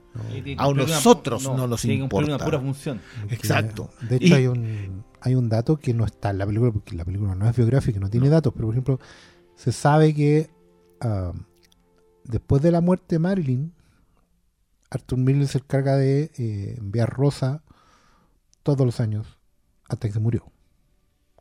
¿Cachai? Es como nunca la olvidó, siempre fue su musa, pero en el, en el acto de hay una culpa ahí, Hmm, no pude. Claro. Y esa es la weá, eh, y eso es personalmente doloroso, insisto, porque es una weá que dice, bueno, pues sí, hay dos tipos de hombres, los buenos y los malos. Yo me voy por el lado de los buenos, yo quiero ser así, yo quiero ser una weá. Y no sirve. po. No, po. Cuando hay un, hay un daño, cuando hay un dolor, eso no sirve tampoco. No, y, y- y- Y no- y- y por eso, pues, yo te insisto, yo creo que yo de verdad lo he invitado a ver lo que, lo que grabó, porque hizo un, un pequeño programa en YouTube del cine aparte de la Solorzano. Que ah, yo, yo lo que más he querido es leer a mujeres en esta pasada, sobre todo por el factor eh, De Joyce Carol Oates. Sí. O sea, porque, porque esta es una novela, esta no es un Sí. biopic, esta es una ficcionalización de un personaje. Yo me acordé mucho de James Elroy y su trilogía americana. A propósito de Tiene harto cine noir. tiene mucho de y, te- Una y- weá. y- y no y no lo esconde No. visualmente. O sea, esta es una película que está condenada a la tragedia desde un principio al fin. Yo me acordé harto también de otra película que se llama Pleasure, que es muy reciente, de tener Ah, de- dos o tres de este año, sí. Sí. Eh, sí, creo que debe ser del 2021, ponte tú. Pero, que es básicamente el ascenso de una estrella porno. No es el ascenso y caída de una estrella porno. En ascenso. Porque tú no necesitas la caída cuando tú te metes en el porno. Y está es- cayendo siempre fue un- es una caída. El, El ascenso revés, es claro, una caída. Eh, y he, he leído mucho ese- esa idea de que esto es pornográfico con Marilyn Monroe. Y- y justamente mi pregunta es, perfecto, ¿qué me estáis diciendo que no debiese ser dicho en la película? Y perdón, y que no esté dicho en la película. Porque yo, yo casi ya no podía, yo creo que esta es una película muy exigente, casi a nivel físico. O sea, esta es una de esas películas que tú la estás viendo y te sentís agotado, te sentís cansado, te lo transmite. es que el- el- lo que tú decías po, ¿Qué no te dice? Que no te lo dice solamente con palabras, te lo dice con Te imágenes. lo te lo dice y muy potente, te- te- sí, entonces es O sea, una la- película muy desafiante y creo que La secuencia, la última alucinación que tiene ella, esta cuestión con un hombre pegado en la pared, en un cosa que parece una secuencia de, de- de terror de Sí, onda a de los terror. Blair Witch, que es como, el, el- entre comillas, el último aborto que tiene ella. Sí. Pongo entre comillas porque, de nuevo, a mí, te- insisto en esto, a mí no me interesa si Marilyn Monroe tuvo un aborto. No me interesa. Es como, no, ¿cómo es que le habla a su hijo? No, su hijo no le está hablando como, ¿por qué me E- mataste? Ella se habla a sí Eso misma, es una conversación sobre el delirio de Ella tengo está- yo o no un legado. Ella está mal. ¿Cachai? Que esto, y es lo que me, lo que quizás más la emparenta con Lynch y sobre todo con Mulholland Drive, la idea de la pesadilla. y- La pesadilla de que es realmente el sueño hollywoodense. Y, el- y- y claro, pues esa secuencia de cuando ella están eh, perseguida, pensando que la están vigilando los poderes de eh, La presidencia, de la presidencia, eh, desde la aparición de esa figura en, en la pared hasta que ella termina autoconvenciéndose de que realmente alguien llegó y se abre la, la, la sábana y, y la atrapan. eh, Sí, la idea de la sangre. y, y, ¿cachai? Entonces, obviamente, eh, eso está ahí por, por todas las teorías de conspiración existentes, pero también está ahí por el propio eh, estado psicológico del personaje. Y creo que uno de los elementos más potentes que atraviesa Blonde es justamente tratar de abordar un algo como un estado psicológico que, Mm. que no es tan fácil de abordar. Es como, No, no, como no. así. Y claro, la película juega con juega con los colores, juega con, con los cambios de aspecto de radio. eh, o Lo- sea, lo- los aspectos de pantalla, de que son para cuando pasa de eh, cuadrado a blanco y negro, a aspecto con largo. Ay. De hecho, tiene como cuatro o cinco aspectos de pantalla distintos. Sí. y, y- y eso, y, y- y- y las imágenes oníricas, y inclusive el propio tratamiento que tiene eh, de ella con la fama eh, y las miradas del resto, ya sea cuando está en el cine, Mm. se va abriendo la pantalla y vemos que es prácticamente un, un nivel sin fin de espectadores, a cuando le están capturando imágenes, la imagen del vestido y también la misma, las cámaras no tienen fin, se replican hasta el, hasta el final, entonces eh, la forma de demostrar cómo está abrumada eh, Es impresionante que alguien crea que esto es un biopic con imágenes como esa. Sí, pues, ¿de qué me están hablando? Aparte que la weá tiene más encima, tiene tanto de biopic como el Ciudadano Kane. Claro. Con la cual comparte un elemento no menor, que es que los personajes, los protagonistas tienen un puro Rosewood al cual a- aferrarse. Y que es una quimera, es algo falso. Mm. O sea, Marilyn en un momento lo único que le queda es ser ciega a sí misma. Y abrazarse al círculo blanco. El círculo blanco, el foco, ¿cachai? El foco es lo único, el foco es lo que tienes que seguir, el foco es lo que tienes que abrazar. Hay, hay hartas de esas. Ella se lo repite como karma a sí misma, particularmente cuando la van a buscar, digamos. Cuando uno puede pensar que, oh, finalmente el poder mató a Marilyn, que uno habría pensado, eh, si esta película hubiera terminado con la, con la idea de la conspiración de que Kennedy mató a Marilyn, para que no. la, la llenó de, de barbitúrico. Eh, no, porque finalmente Marilyn, lo- a, la- a Norman Jean lo único que le queda es cegarse. Colocarse el foco en la cara y no pensar No, nada. entregarse a que el maquillador la convirtiera en Marilyn claro, todos los días. entregarse a, a la transformación en Marilyn, a, esta- a este personaje, y dejar de ser Norma Jean. Pero finalmente la película opta por el camino correcto, que es decir que eh, Norma Jean se murió porque estaba sola. De hecho, a mí me parece más relevante la escena cuando ella va a buscar la propina para darle al mensajero. Es muy buena esa escena. Bueno, esa weá es tan triste, pero tan decidora del estado de la buena. La buena no puede encontrar su cartera, weón. No puede encontrar su cartera porque tiene la cagada en su vida. Es así de simple. Esa weá te puede identificar cualquier mujer hoy día en sus 30 puede identificarse con esa weá. No está la cartera. Y cuando sale, el buen ya no está. ¿Cachai? Es como, bueno, ya no te queda nada, ni una opción de que te... Puta, de que no sea tu culpa, weón. Sí, ¿Cachai? y, y- y esa, ese tema de la autodestrucción y el abuso, los fármacos, el momento en donde no entra a la casa y no reconoce a su propio marido. ¿Quién eres tú? Ah, pues Eh, tiene la- la- el rostro desdibujado. Ay, qué maravilloso. Es, que- eh, que te- que yo- hay un montones de esas imágenes cuando el cine no es, no es, no es. Cuando el cine es solamente una, una pasada a velocidad desatada y tú no alcanzas a ver ninguna imagen. Ese era el consumo sobre Marilyn. Yo, yo, Andrew Dominic da declaraciones que a muchos les resultaron muy polémicas a propósito de que, oye, pero si nadie vio las películas de Marilyn Monroe.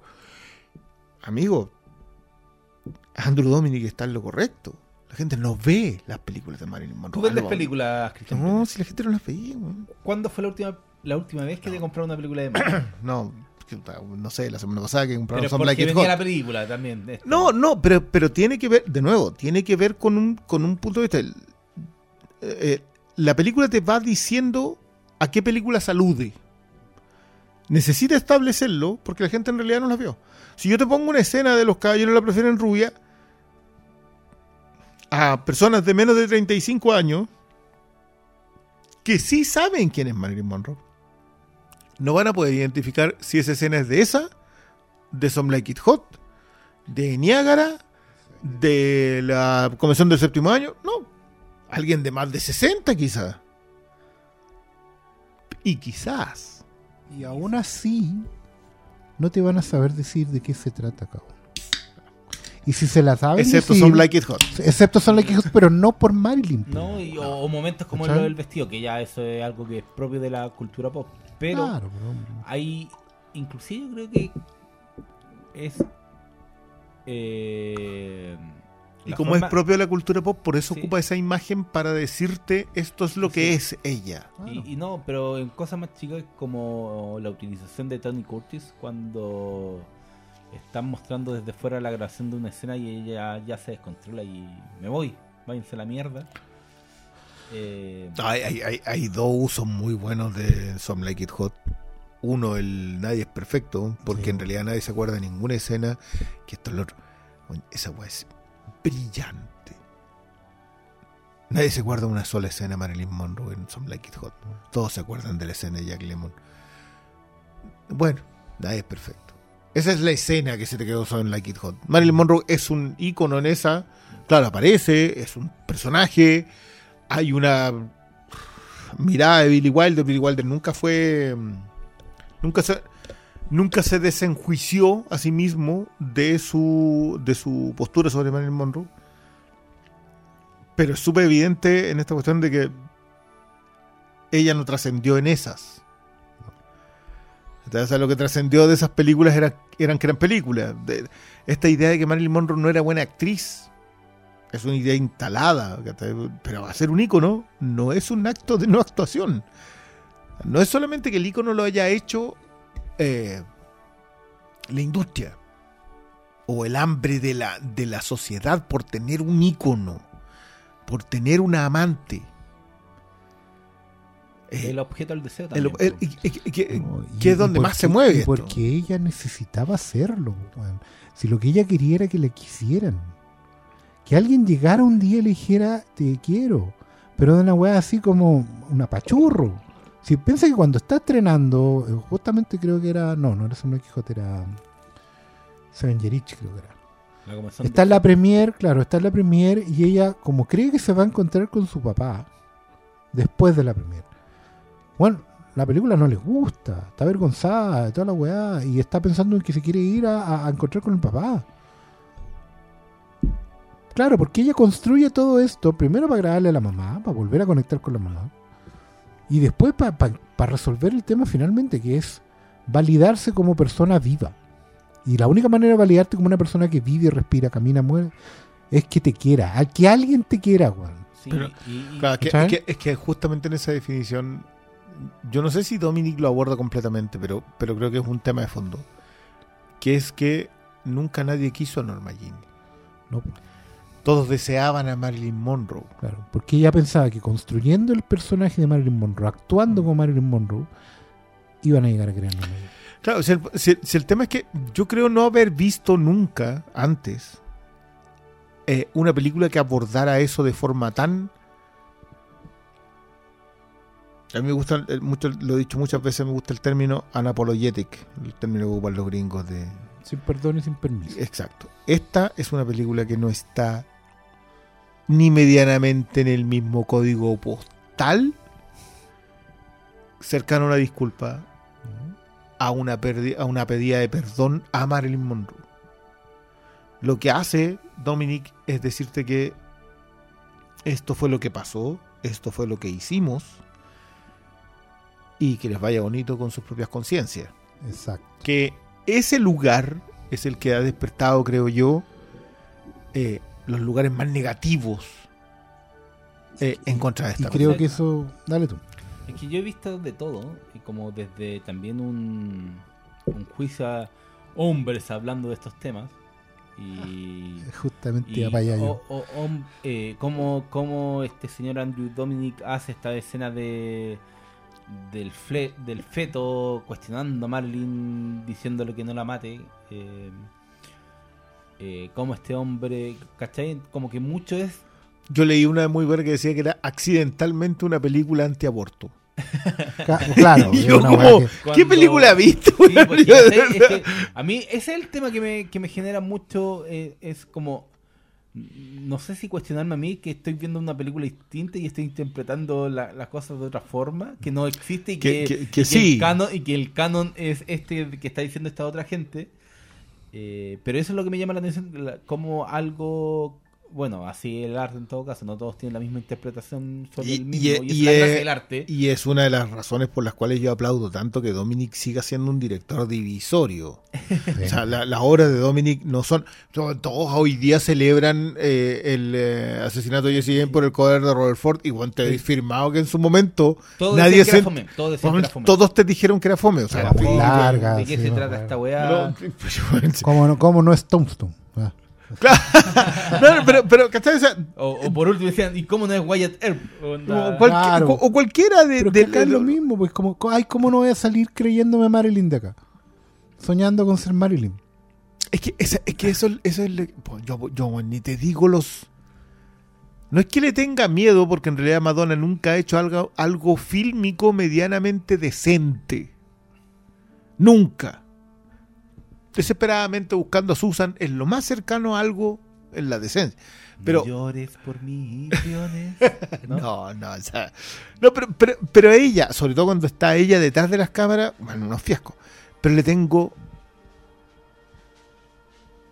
pánico morboso a quiero ver esa weá a, a, a su biopic. Porque, por ejemplo, Madonna, Madonna es alguien que nosotros podríamos asumir. Que puede contar lo mismo que podría contar Marilyn. Madonna tiene una historia, espérame, tiene una historia que es de ausencia y tal, tal, pero, pero, Madonna tiene una historia autocontada de eh, autoconstrucción. Madonna hace, en el fondo, lo que no hizo Marilyn, según esta película, perdón, según los hechos. Marilyn se destruyó porque nunca fue capaz de, o nunca quiso, sobreponerse realmente a lo que la estaba consumiendo desde que nació. A la negación de identidad que tuvo desde que se nació. Porque no había amor. Madonna dijo en un momento, yo no necesito amor de nadie más que de mí misma. Y se construye pasando por Marilyn, no lo olviden. Mucha gente conoce el tema de Marilyn Material Girl por el videoclip de Madonna. ¿Cachai? Y ahí van para allá. Ahora, todo esto podría ser completamente eh, crítica que estaba señalando el Paulo, completamente válida, hombres siendo hombres y la weá. Pero no podemos dejar pasar por alto que esto lo escribe, Mm. tanto en la novela como en el guion, una connotada autora, que se llama eh, Ahora se te. Joyce Carol Oates, que no es una huevona fácil, quien toma la decisión después de investigar la vida de Marilyn de decir, yo voy a escribir lo que dijo Christian Brone. Algo no que lo- sea. No lo verídico, No, pero sí lo no, cierto. cierto. Porque Joyce Carol Oates se da cuenta, como escritora que es, digamos, como persona que relata las vidas de los humanos, que aquí hay una historia que no se cuenta, pero que es importante que se cuente. Es como chucha A Marilyn lo único que le faltaba era un nanay. O sea, básicamente que Marilyn fue construida dejando fuera el una de las necesidades humanas más básicas que existe, que es el ser querido. Marilyn no- nunca pudo haber sido querida porque Marilyn era un constructo del deseo, Tal cual. Eh, de la identificación para el deseo. O sea, Sí, de parte de las mujeres. por, por eso mismo, ponen la, identificación por parte de las mujeres para, para hacer eso, para ser un objeto del deseo. Entonces, mm, Norma Jean no pudo ser amada porque siempre existió Marilyn encima. Yo creo que lo más cercano, esta película demuestra que lo más cercano es lo que trata de hacer Arthur Miller, que dice, acá hay algo debajo, pero el problema es que lo que él busca debajo de eso es algo que él arrastra. Eh, Y que las intenciones no tienen nada que ver, weón. Si hay gente No, que tiene muy buenas intenciones, pero no es eso, weón. No, yo, No, yo, es que, yo- bueno, eso pasando por, por el tema del, em, que, que de verdad creo que es una conversa, eh, lo del accidentalmente película antiaborto, Mm. te juro que yo miraba eso, "Uy, pero tú estás entendiendo lo que, la conversación que está teniendo acá ella, a propósito de la posibilidad de que, de nuevo, vuelvo a insistir por tercera vez, a mí no me interesa si hizo aborto Marilyn Monroe. A mí lo que me interesa es qué dice eh, de nosotros si es que ella hubiese estado en esa situación. Eh, en los tres abortos, los tres tienen, pasan por eh, posiciones masculinas, siendo particularmente desgarradora la última. Yo creo que, aparte que Dominic igual es provocador en colocar el, el espéculo Sí. y colocar la abertura y mostrarte cómo se hace, ¿cachai? Eso no es antiaborto, eso es, bueno, ¿por qué no dejamos que decidan ellas y decidimos nosotros? Sí, esta, por eso yo, yo, yo hablo mucho del espejo, yo bueno, estoy esperando, yo creo que el fin de semana, ¿qué día? jueves, ya el viernes, Mañana. O sea, literalmente en, un- hoy. en un rato más, yo creo que van a empezar lo- la- los comentarios que esta película es progre. Eh, bueno, ¿Qué hora es? Ya, espérate como 4 o 5 horas más. Van a empezar esos comentarios a propósito de que está juzgando al hombre. Pero no está juzgando al hombre esta película. No está juzgando a ti por tener los genitales por fuera. No, no ese es el juicio. Acá es el juicio de una sociedad completa que prefiere deshumanizar a alguien y convertirlo en un ícono, porque con eso también alimenta deseos personales. Y puta, yo entiendo completamente que esa cuestión te parezca lo más horrible del planeta y pienses que Andrew Dominic lo que hizo fue eh, hacer algo horrible en vez de mostrarte a ti lo horrible que eres. Y puta, yo no sé si Andrew Dominic vuelva de esta cuestión. Yo, yo te lo digo, yo te lo digo abiertamente. harto, harto rato afuera, así que. Sí, una década para llegar ¿De acá. cuándo era Kill Them Softly? Do- Eh, 2012. dice- Y trabajó, claro, en tele, pero. Claro, pero eso es para parar la olla también. Pues, si no, me digan que Mindhunter tiene, hoy se nota la mano de Andrew Dominic, ¿a dónde la viste? Estaba detrás y decía acción, nomás eso era todo. Entonces, no, no, Y porque también eso te demuestra que es un proyecto que no está hecho a la ligera, ni por encargo, No, no. ni porque sus decisiones sean antojadizas. Onda, sí, voy a hacer esto para que funcione en el streaming, por ejemplo. No, esta es una película que se hace respondiendo a sus propias necesidades narrativas. ¿Cachai? O sea, de hecho es una película que, eh, casi como, como Binding Refn, es una película que sus propias necesidades narrativas responden a una mirada del autor. O sea, él tiene súper claro lo que quiere contar. Su tesis.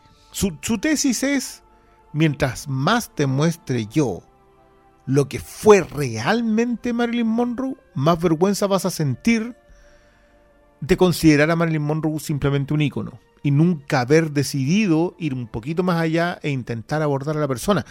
Alguien me comentaba, decía, ya, pero esto es la tesis de siempre de, de todos los hombres.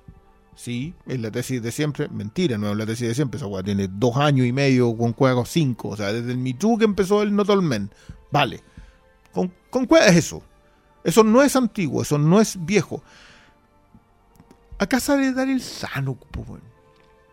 ¿cuánta gente sabe qué es lo que fue? No quién, qué fue Daryl Zanuck. O al, o al director de Nell, cuando le hace el casting. Bueno, y estuvo terrible, ¿no? La respuesta del bueno es, ¿han visto el culo de esa mina? weón?" O sea, bueno, esa- oye, Y por eso la eso castearon, nada visto, más. Nada más. Que, que- que a mí me encanta porque... con, con- con un foco. No, porque to- ahí a- To- toda la conversación previa es, sabéis que a lo mejor ella no es precisa para el rol porque lo que nosotros necesitamos es alguien que interprete a alguien perturbado mentalmente, pero no a alguien que parezca perturbado mentalmente que pretende ser una Ah. actriz. Entonces, mejor que no. El manso culo que tiene esto. Y eso es toda la decisión para tomar. Entonces, claro, tú esa, esa es una cuestión que se ve pasar como medianamente de fondo, pero es igual bien trascendente con respecto a todo lo que pasa en la película. Eh, que de nuevo, vuelvo a esta idea de que es difícil internalizarla. Esta no es una película fácil o sea, de no absorber, No, no es fácil de digerir. digerir. Digerir, Sí. creo que es el término Y, correcto. que, y creo que es agotadora también, o sea, Pero- no- y no por su excesiva duración. Pero que bien, para mí es bienvenida las películas que sean exigentes, que no sean fáciles de digerir, porque hoy por hoy es, es mucho más fácil encontrarse con las que las Las películas que que no son- pretenden ni digestión alguna. Ah, ¿Qué digestión tienen? No, no, no. eh, O sea, si, me lo preguntáis a mí, yo hablaba un, pelito de, Atina, que es una película del hijo de Costa Gabras, de Román Gabras, eh, que la estrenó en Netflix también esta, la semana pasada. O sea, se, se- se- se lanzaron dos. Que es una película francesa que trata sobre los estallidos sociales, las razones del estallido social en Francia a propósito de, la diferencia que ellos tienen hoy día sociocultural en general, pero esa película no profundiza en nada. Es estéticamente una joya, yo la adoré, te mantiene, bueno, es un thriller, tiene un, un pulso que te lo encargo, pero decide no profundizar en lo que te está contando. Dominic decide solo profundizar, eso es toda su intención, todo el rato está metiendo llaga tras llaga tras llaga. No es que meta el dedo en la herida. Como Te va metiendo una llaga detrás de otra nomás. Y, y- y creo que hoy día eso, ese tipo de película es súper difícil de digerir. O sea, Blonde es súper difícil de... Ya sabéis que en realidad esta cuestión iba- esto te agota. Esta, es una de las películas que tú llevas dos horas y está ahí hecho pero bolsa, donde no querís nada más. Y después de eso viene Kennedy. Sí. o sea, podí- podía hacer el cálculo eh, y después de eso vienen unas cuestiones ya delirantes. Yo creo que el último plano de esta cosa es bien, bien desgarradora. Es terrible, pues, weón. Es mo- O sea, es- es- ese esa, que- foto, esa foto de Marilyn abrazando la almohada, Oh, esa weá, qué buena. que está hecha ilustrada y todo lo que- es como lo único que. ¿Es lo que nos queda? Es como- Esto es lo que nos queda. ¿esto o es lo sea, que nos de- queda? sí, pues esto es lo que nos queda, y, pero lo que nos queda decido trucarlo a que sea algo grato. Claro. Algo grato para mi mirada masculina. Claro. Que, que te- es- esa es otra cuestión. Yo no logro entender la crítica a que lo que hizo Dominic fue satisfacerse personalmente con su mirada masculina. bueno, si lo que está mostrándote en pantalla es lo vergonzoso de ello. Es horrible, po. ¿Cómo hacer agradable algo así? po? ¿Cómo, ¿Cómo hacer inspirador, alentador, no sé qué, weón, para alguien? ¿Cómo hacer eh, satisfactorio? Si lo es, hazte ver, weón. Mira, Dominic dice una, una de las declaraciones, yo igual encuentro que es medio winding refn en sus... en- o, Bueno, el hombre quiere también... Sabe- o- o Paul Schaeffer, o sea, Paul Bueno. Schaeffer, perdón. Eh, Ahí lo mataste, weón. Paul Schroeder, no Paul. Paul Schroeder. Porque es que ellos saben que es como la oportunidad. Claro, pero, O sea, pero, en pero- 10 años no van a hacer más entrevistas. Claro, pero, pero, pero Schroeder es igual así un, un tipo que sabéis que no me importa un comino. Y creo que, que lo que hace Dominic cuando dice, sabéis que esta es una película NC-17. Si a la audiencia NC-17 no le gusta, eso es un, ese es un puto problema de la audiencia. Y yo estoy completamente de acuerdo con eso. O sea, eh, esto es una obra que está presentada con un nivel de honestidad en su postura poco, muy poco visto en el último tiempo. Yo creo que hay mucha película que se acusa de pretenciosa hoy día, y hace, no sé, una década, porque, porque lo pretencioso que son es postura, es pose. Esta no. No, pues, Esta, es- esto es no. declaración. Esta no. No hay nada gratuito. La, la pretensión normalmente tiene un comp- alto componente de gratuidad. Porque básicamente estáis rellenando el marco. Estáis llegando hasta el borde. Tu idea es pasarte el borde y eso implica relleno, porque no había nada más. Porque no necesitas ser pretencioso cuando tienes todo. Si eres grande por defecto, no necesitas pretender ser más. Ya, ya, ya está ahí arriba. ¿Cachai? La pretensión siempre es una carencia y implica rellenar. Esta película no tiene relleno. Lo que esta película tiene es énfasis. ¿Cachai? Y tiene pelotas. Porque está dispuesta a inmolarse a sí misma con tal de no traicionar su tesis. Sí. Y su tesis es que todos somos culpables. ¿Cachai? Incluso la misma Norma Jean.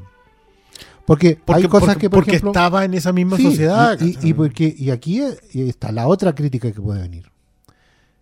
En el sentido que la película es violenta. Porque expone violación. Mm. Revictimiza a mucha gente. Hay muchas personas que van a estar Nadie- pasando nadie por. vivo. Claro, hay, hay muchas personas que están pasando por procesos igual de dañi- dañinos que Norma Jean. Y hay gente que va a decir, bueno, esto no se debe mostrar en pantalla. Hace daño, revictimiza.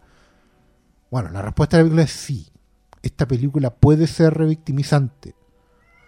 Pero si no lo ponemos, si no existe para los que no conocen el nivel de daño,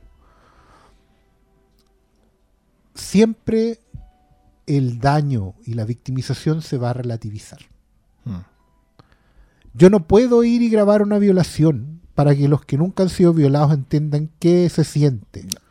No. Pero puedo dejar la posibilidad de que algún weón con cierto grado de empatía algún día diga, a lo mejor esto es demasiado terrible. Que, ¿Sabéis qué? Es súper difícil para esta película lograr abordar el concepto de empatía. Básicamente porque es muy difícil ser empático cuando no logras dimensionar el hecho. La empatía es algo que yo no estoy sintiendo o pasando, poder entender el dolor en la otra persona. Pero esto es demasiado grande. Ninguno de nosotros va a ser un ícono. Ninguno de nosotros va a ser Norma Jean viendo cómo Marilyn Monroe existe. Pero lo que hace Dominic, su pretensión al menos, no, estoy seguro si va a ser completo. lo- Me gusta mucho el término que ocupa el Diego a propósito de ser exitoso. Que es mantenerte en tu planteamiento. Yo no sé si esta película es exitosa en ese sentido. Porque no sé si en realidad logra eh, que todos entendamos esa pasada. Nosotros, que todos entendamos lo que le pasó a Norma Jean. Más allá de lo viol- del, del nivel de violencia que la película tiene, más allá del nivel de morbo que la película tiene. Yo, a mí me encanta que sea morbosa porque en la segunda acepción de morbosa. En lo perturbador que es Claro. pero, la- per- per- perturbador por un lado y excitante por otro. Porque esa es quizás la definición del acto de crueldad que la sociedad cometió contra, contra Norma Jean. Era excitante porque ella se convirtió en Marilyn Monroe. eh, y era cruel porque eso fue lo que le hicimos a Norma. Y- yo no sé si... Creo que tampoco hay disposición a conjugarlo en primera persona plural. Que quizás es el gran sino de esta película. Dominic va y establece un nosotros en esto. Nosotros hicimos esto. Y estoy demasiado seguro que hay demasiada gente que decide no ser parte de ese nosotros. Pero ese nosotros carga esa provocación. Sí, por Cuando alguien dice no, yo no, amigo, probablemente tú Usted estás sí, más. sí, sí. Me, eh, me acordé mucho del, del- del- de, de esta idea del ya, pero no todos los hombres. Claro, pero no todos los hombres, básicamente, bueno, yo no haría nunca eso. Ya lo hicimos. Claro. porque somos parte de una maquinaria, ¿cachai? De nuevo, esto no es la, vi- la visión progre a propósito de esto. eh, no estoy utilizando progre de forma despectiva, sino utilizándola como la utilizan afuera. Sino que tiene que ver con. con- loco, esto fue lo que la- esta película te puso en pantalla. Esta película te puso en pantalla un espejo, te miraste y no te gustó, y, y lo entiendo. No creo tampoco que esto sea una película blindada. Nosotros hemos hablado de esta cuestión a propósito de los blindajes que tienen las películas, que es como que ya esta película está protagonizada por una mujer de color. No puedes estar en contra de ella. No puedes decir que esta película está mal. No puedes decir. No. Esta película está protagonizada por Ana de Armas, sí. eh, que es una latina a- haciendo de el mayor ícono de la historia norteamericana femenino. Y quiero decir que eso igual me causa una gracia importante. Eh, pero la película está blindada por ese lado. O sea, la película está blindada, no, no se blinda por esa parte, sino que te provoca lo suficiente para que no puedas hacer el quite. Y, eso, y esa es la principal razón de su valentía, finalmente. La película elige no llevar ningún blindaje. Y eso, o sea, a Más sabiendas que de la misma película. Claro, a sabiendas de que eso va a provocar eh, negación de sí. ¿Cachai? De que no la van a querer. Pero porque la película sabe que si hubiera sido condescendiente en cualquier aspecto de su relato, por ahí se filtra la honestidad. Sí. La película elige hacer agua si es necesario. ¿Cachai? La película elige hundirse si es que nadie la quiere ver. De nuevo, porque es terrible, porque... oh, mu- muchas cosas. Por, por tener abandonos a los 40 minutos, ¿cachai? De visionado. O, mil cosas. Elige no tener escenas gratificantes y todo, porque es parte de su tesis. Haber hecho alguna escena para la galería, haber hecho alguna concesión. Lo más lógico hubiera sido que en el final ella hubiera encontrado un consuelo, hubiera conocido, por último, se hubiera ido al cielo, weón, y lo hubiera recibido O su sea, papá. juega con eso también, Claro. pues. Pero, pero antes de eso se va la noche. Claro, pero juega con eso porque, porque te quiere decir de- te quiere decir a ti, como espectador que está ahí sentado en, tu- en tu, si- en tu sillón viendo esta película. No. Bueno. De hecho, es un loop eterno. Vuelve Y, donde y- mismo. y- y fu- y funciona muy bien en ese carácter de loop, de loop eterno. Funciona muy bien en ese carácter de esto es un ciclo, pero este ciclo se terminó con Marilyn Monroe, porque no hemos podido volver a crear un ícono, a pesar de que intentamos una y otra vez hacerlo. Y qué bueno que no lo hagamos. Y porque en el fondo sabemos, y al final Norma Jean, Marilyn Monroe se sacrificó, es, es un error que no podemos volver a cometer. Ni, quizás las audiencias no son tan conscientes de ello, pero sí las íconos y los íconos. De una forma u otra saben que hay algún Uf. momento de que no podéis llegar. Sí, igual, eh, no, me, Y al- bueno, me- algunos me- no- me debe perdonar, pero quizás ahí deberíamos sentarnos a conversar sobre la- las chiquillas Disney. Sí, sí, también. Y, eso, y por ejemplo, en, en- una escala menos glamorosa, las estrellas porno. Bueno, por Las eso, por estrellas eso yo te la emparentaba siguen- con Plecho. siguen, no, está claro, siguen el mismo patrón. Eh, son historias en- en muchas veces muy dolorosamente parecidas. Y las locas se siguen muriendo, a pesar de que eh, hoy en día ya el, el tema de- de- del porno está como mucho más seguro, por así decirlo, con weas como OnlyFans, como la autogestión de las mismas cabras y toda la wea. No, pero, Pero las carencias, lo que No, está más atrás. en pandemia hubo como cuatro minas que se mataron. Sí, po, weón. O sea, y, y suicidios así, pero hardcore y suicidios por razones y que tú siguen decís. estando y, y, hay siempre así como campañas y porque para ayudar y No, pero, pero me acuerdo, no, no me acuerdo cuál fue, una chica que mostró como la, la trató de apoyar el Black Lives Matter. Se sacó una foto la- del, del, del que mataron ahora, el del I Can't Breathe, del, uno de los últimos, el que... Ah, era George Floyd, ¿no? George Floyd. George se Floyd. sacó una, un- cerca de un graffiti de George Floyd, se sacó una foto así como mostrando las pechugas, porque eso era su forma de protesta, porque considera una actriz porno, Sí, claro. eh, y le hicieron bolsa. Eh, eso fue un viernes, el domingo se había matado. Porque, weón, sí. Otra chiquilla que no quiso actuar porque eh, básicamente dijo, ¿sabéis qué, loco? Tú hiciste una, una escena gay eh, la semana pasada y uno de los chiquillos estaba con, con VIH, así que yo prefiero que no. la acusaron de homofóbica, tres días. Y es un es una máquina de moler carne en la industria. Y tú decís, claro, pero es la industria porno. ¿En serio? ¿Es solo la industria porno? El patrón de no, cancelación y- es el mismo en y- toda la y- industria. Y, weón. más allá de eso, es como, como la audiencia reacciona, no sé, pues desde personas como Mia Khalifa que ha hecho. Yo, eh, yo, ya, yo a ella le estoy empezando a tener respeto, weón.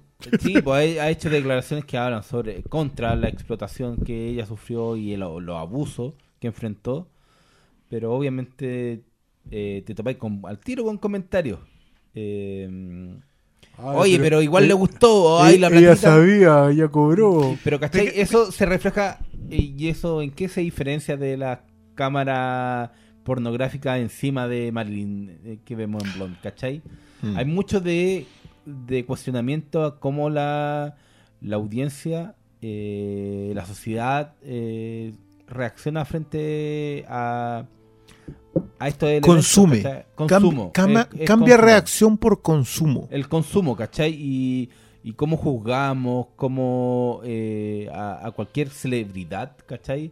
Uno cree, ah, pero si ya está en lo público, se puede comentar y como sin medir que Pero, pero, el tiene, daño, ¿cachai? No, porque, pero tiene la otra dimensión de quienes saben ocuparlo. Sí, O sea, hay, hay yo- algunos, yo pero, Kim Kardashian supo ocupar. pero en general máquina, existe weón.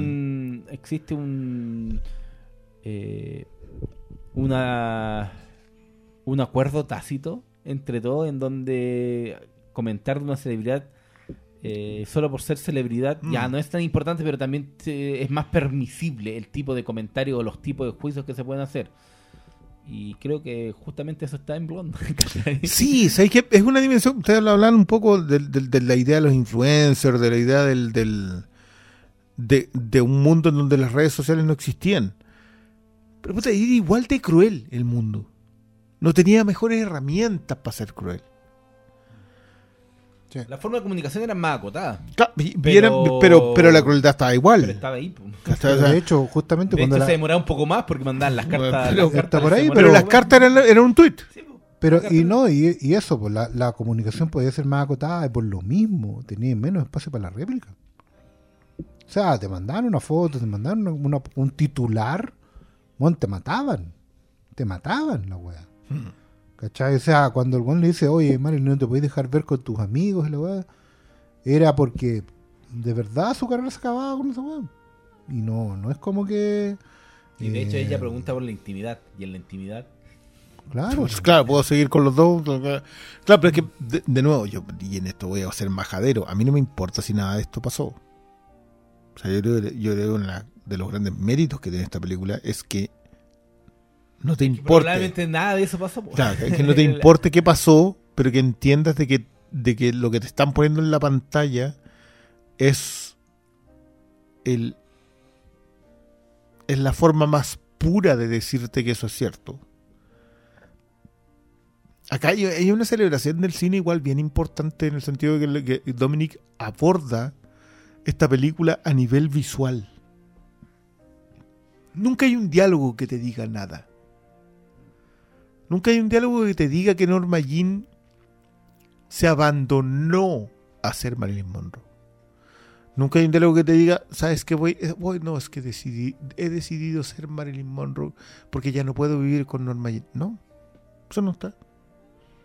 No hay ninguno de los temas que esta película decidió abordar está explícito en ninguna parte. Todo está en la pantalla. Y en la pantalla a nivel narrativo.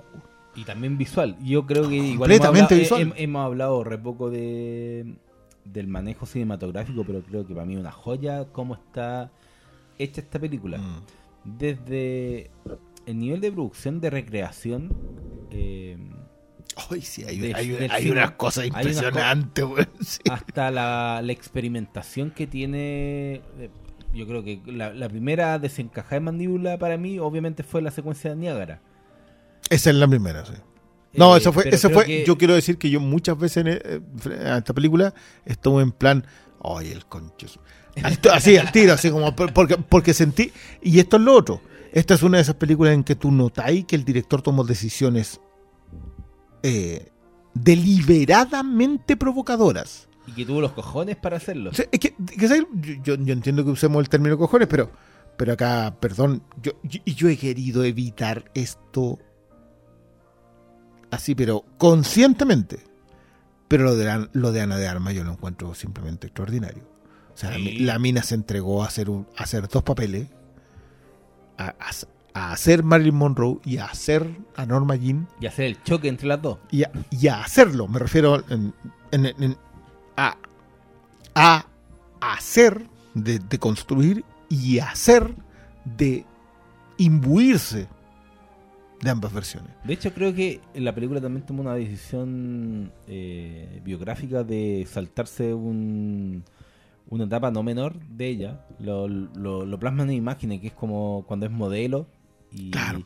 y cuando, Claro, hacen pero un no- montaje. hacen un montaje muy breve, pero nos vemos el Es que, paso eh, desde, el- desde su color natural al rubio. Es, curio- Como es que curioso que, ya porque ahí hay un hay una de las claves de la existencia de Marilyn Monroe, que es el primer, el, el primer marido, Sí, aquí no sale.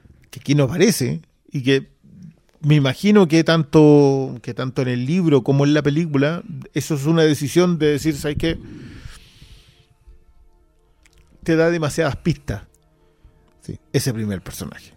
Entonces sabes qué obviémoslo para que entiendas de que no hay un culpable aquí. Acá esto, esto es muy bueno a propósito de Rocketman y Rhapsody Bohemia tanto en esas películas hay un villano. Exacto. hay un villano que hace que los protagonistas, héroes, tanto Elton John como Freddie Mercury, se vean expuestos a y son en su inocencia eh, pecan de porque el villano los hace pecar. Que coincidentemente en el caso de, de- esas dos películas es el mismo villano. Siento que eh, es mucho más indulgente Rhapsody Bohemia. Rocketman igual el loco asume su culpa porque básicamente el remate de la película es que todos los personajes te dicen, bueno, yo soy quien soy, la culpa es tuya. Y el personaje lo asume. Eh, en cambio, en, en Rhapsody Bohemia es como que, no, este fue el villano, me llevó a las drogas, me llevó a la, a la absoluta bacanal y terminé con sí y me morí. Bueno, no es eso. Acá hay decisiones, hay, hay decisiones conscientes que están tomadas. Acá no hay un villano. No hay una, hay un, No. no. hay una persona identificable que tú digas, él fue el que rompió a Norma Jean y la convirtió en este personaje dual que se terminó refugiando en una falsedad y por lo tanto eh, tomando su propia vida. No hay un, un- eh, un- no hay una decisión mal tomada. Y, es- Eh, y eso no es para que Andrew Dominic se regodee en, en- en hacer sufrir a Marilyn Monroe. muchos piensan que sí. No, no lo es. ¿Por qué? Porque finalmente haber colocado un personaje de ese tipo en la estructura o haber colocado un personaje que pudiera identificarse como eso, Mm. que por ejemplo podría haber sido la figura paterna. ¿Cachai? Una película Sí, convencional no podría haber hecho claro. que efectivamente el padre de Marilyn tuviera un nombre y un apellido, ¿cachai? Y, y- y no fuera finalmente lo que es, que es una postal y una foto, Mm. Y un acto de amor fallido, ¿cachai?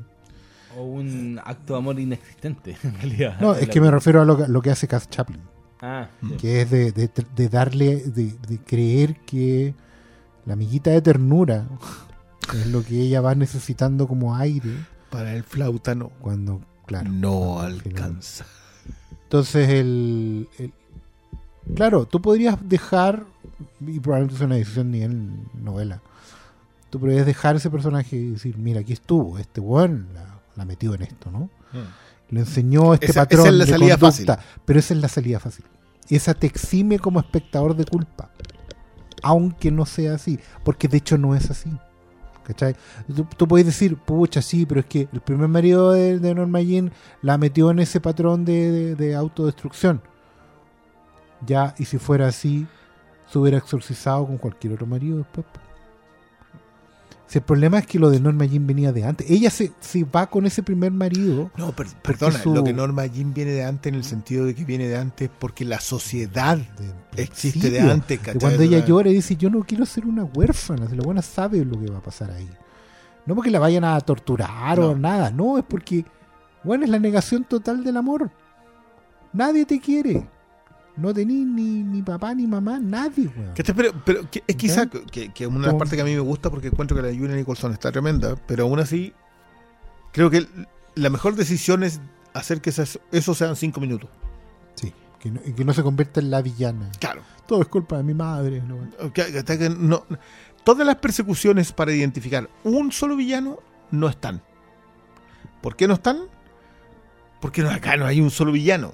El villano, mira, ponle pausa a la tele y en el reflejo de la tele ahí encontráis el villano. Porque listo. Todos aquí somos el villano en esta cosa. Y, y- y- vuelvo a insistir, creo que es lejos una de las cosas que más me gusta eh, de esta película es que te obliga a ti, y por lo tanto también entiendo la resistencia, a ver quién es el eh, quién es esa contraparte. ¿no? Cuesta como un poco salir de ello. Dicho eso, voy a poner una mediana pausa, una pequeña pausa en esto, para darle las gracias a los chiquillos de Fintual, que se los comentaba de hecho en el anterior podcast, como el jefe me dejó eh, la misión de, oye, ¿sabéis qué? Veamos de qué se trata esta cosa. Me descargué Fintual. Dejó una tarea. Me dejó, esa fue mi tarea. Mi tarea fue descárgueselo, véalo cómo funciona. Y yo quiero decirles que no solamente la descargué y veo cómo está funcionando, sino que empecé a usarla desde la semana pasada, esta semana, porque había que. Las cosas no andan, no andan tan bien, así que había que empezar a organizarse. Fintual es una plataforma o, o plataforma para utilizar en su, en sus en su, en su computador, o para utilizarla como aplicación, en la cual pueden o ahorrar o invertir. Eh, mi sugerencia es descárguenla. Les va a hacer una serie de preguntas la aplicación mientras ustedes la están descargando. Cómo invierte usted, qué es lo que hace, quiere ahorrar, quiere arriesgarse, quiere mm, eh, invertir, etcétera. Y usted, en función de eso, la plataforma, la, aplicación lo empieza a conocer, le dice, mire, nosotros Fintual acá decimos, mm, lo que usted quiere hacer es ahorrar, lo que usted quiere hacer es invertir, tomemos el riesgo, etcétera, etcétera. Todo eso lo pueden hacer en el teléfono mientras van en el metro, mientras se toman un rato, no sé, están en el baño, da lo mismo. O pueden sentarse en el computador, en donde ya es un poquito más organizado, y ah, hacer sus inversiones, ahorros, etcétera, etcétera. Eh, agradecimiento a la gente de Fintual porque se están colocando con este programa, que han tenido ya un par de... ¿Cuánto llevamos, Malito? Una hora cuarenta y seis. Ya llevamos más de 90 minutos conversando sobre una sola película. Tú dijiste, oye, vamos. No, un solo tema no nos va a dar no para... nos va a dar. Dije, conociéndonos, cabrito, y habiendo visto te- esto va para largo. Esto va para largo. Eh, así que por lo menos Fintol se puso para que lleguemos ya, por vamos a ir para las dos horas en esta conversa. ¿Hiciste la tarea? Yo, no, yo, Yo, hice mi yo tarea. me imagino a leerme ahí de pie, como el profesor Rosa. Vamos a tener una Vamos, reunión. Esto una, nos va a dar una reunión. Sí, pero ¿sabes qué? En realidad no es tan complejo como para una reunión. De, de verdad, esto te lo hacía en 15 minutos, responde las preguntas, te identifica más o menos el perfil, sabéis para dónde ir. Yo, mi recomendación es, como yo soy tatita, se los dije la vez anterior, háganlo en el, eh, en, el port- en, el- en la plataforma, en el portal. Porque En ahí, PC. En PC, porque uno es tatita y, Te la y- ganó y el smartphone. No, no, no me la ganó el smartphone, pero, pero, Me hizo más cómodo. se me hizo mucho más cómodo en mi caso, pero si ustedes son gente de menos de 30 años, probablemente se les haga más sencillo en la aplicación. Eh, así que gracias a la gente de Fintual y recomendación completa de este, de, de este inversionista. Sí. El, el- lamentablemente el Oscar anda peleando Oye, con- sí, Oscar está peleando loco. con la Rosita que no sé qué le dio con el agua. Está dando vuelta el agua, no sabemos si se quiere bañar o quiere tomar agua. No, yo creo que el show. Tómenme atención porque la, como que le estábamos diciendo, déjate bullar con los cables. Pero, Pero dejó la escoba en la cocina y como le tenemos que tener en la está- pieza. se está comportando como Joe DiMaggio. Puta, yo de verdad creo que acá hay unas decisiones de casting extremadamente precisas. Extremadamente precisas. Yo Yo creo que la de eh, toda, la de Arthur Miller. La Arthur Miller está buena. muy, muy bien. Más allá de que se parezcan o no, de que sean jóvenes, viejos. Ese, Es el tipo de Eh, perfil que da. exacto. Es cuadrar Eh, con el perfil que quiere representar sobre eh, la masculinidad. No, no sé si decirse de los hombres. No, yo diría sobre, sobre una pieza en específica con un género determinado de la sociedad. Y, y no, no, Adrian Brody está. Aparte que esa escena en que Adrian Brody se enamora de Marilyn es una. Una belleza. Porque entendí perfectamente qué es lo que le pasó. Eh, y eso es en. Bueno, también entiendes perfectamente lo que le pasó porque te pasa a ti. Eh, creo que hay una. Hay una forma de abordar el personaje que es simplemente bella en su, en su tragedia. Eh, pero, mira, yo, yo sé que ni siquiera le hemos recomendado, no hemos dicho de qué se trata, no, nada. O sea, nos tiramos con Blonde asumiendo que todo el mundo la vio. Llevamos una hora 45 minutos hablando de ella, asumiendo de que, de que el interés por la película está. Creo que va a estar. eh, Va a ser de esas películas número uno en Netflix hasta el domingo. Estaba, creo. Ya, ya debe estar. Va a ser. Porque mucha gente va a llegar a ella por audiarla. Bienvenidos a un mundo, al mundo en que eso, eso es algo que, que sucede. Eh, pero nah, yo no sé si queda mucho que conversarla. O sea, queda mucho que conversarla.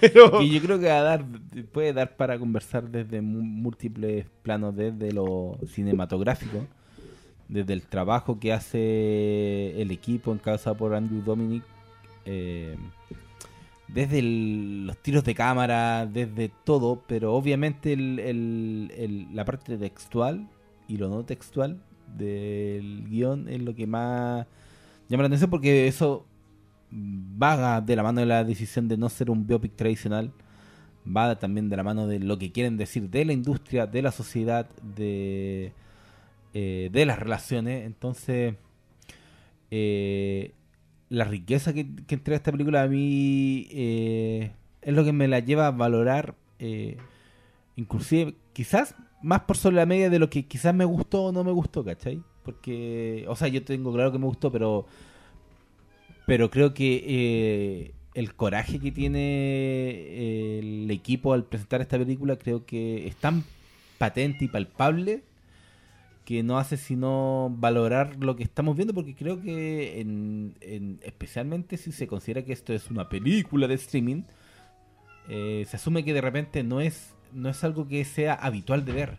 Las No, para de nada, estamos para acostumbrados a otro tipo de producciones eh, películas como esta, como no sé, como Roma, son rarezas, ¿cachai? Son el... O sea, este, este, esta apuesta de Netflix constante de decir, ¿sabes qué? Yo quiero autores haciendo películas y pasarle un presupuesto y decirle, ya, ¿cuánto, cuánto le cuesta su película? Pucha, me cuesta 100 millones. Ya, ahí tiene. En el caso de Scorsese exageraron, le, le pasaron 250 millones de dólares para hacer una película.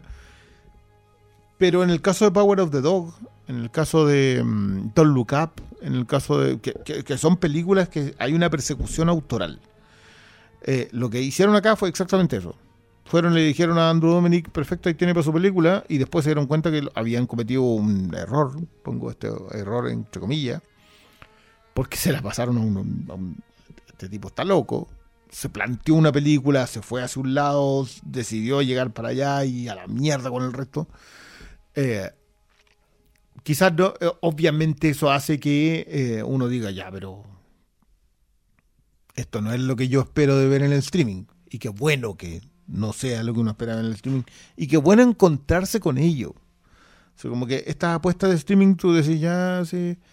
Pero no sé, a, Adrian Lane le pasaron plata para hacer una película que supuestamente, con, también con Ana de Armas, que era como provocadora de no, no está ni cerca de esto.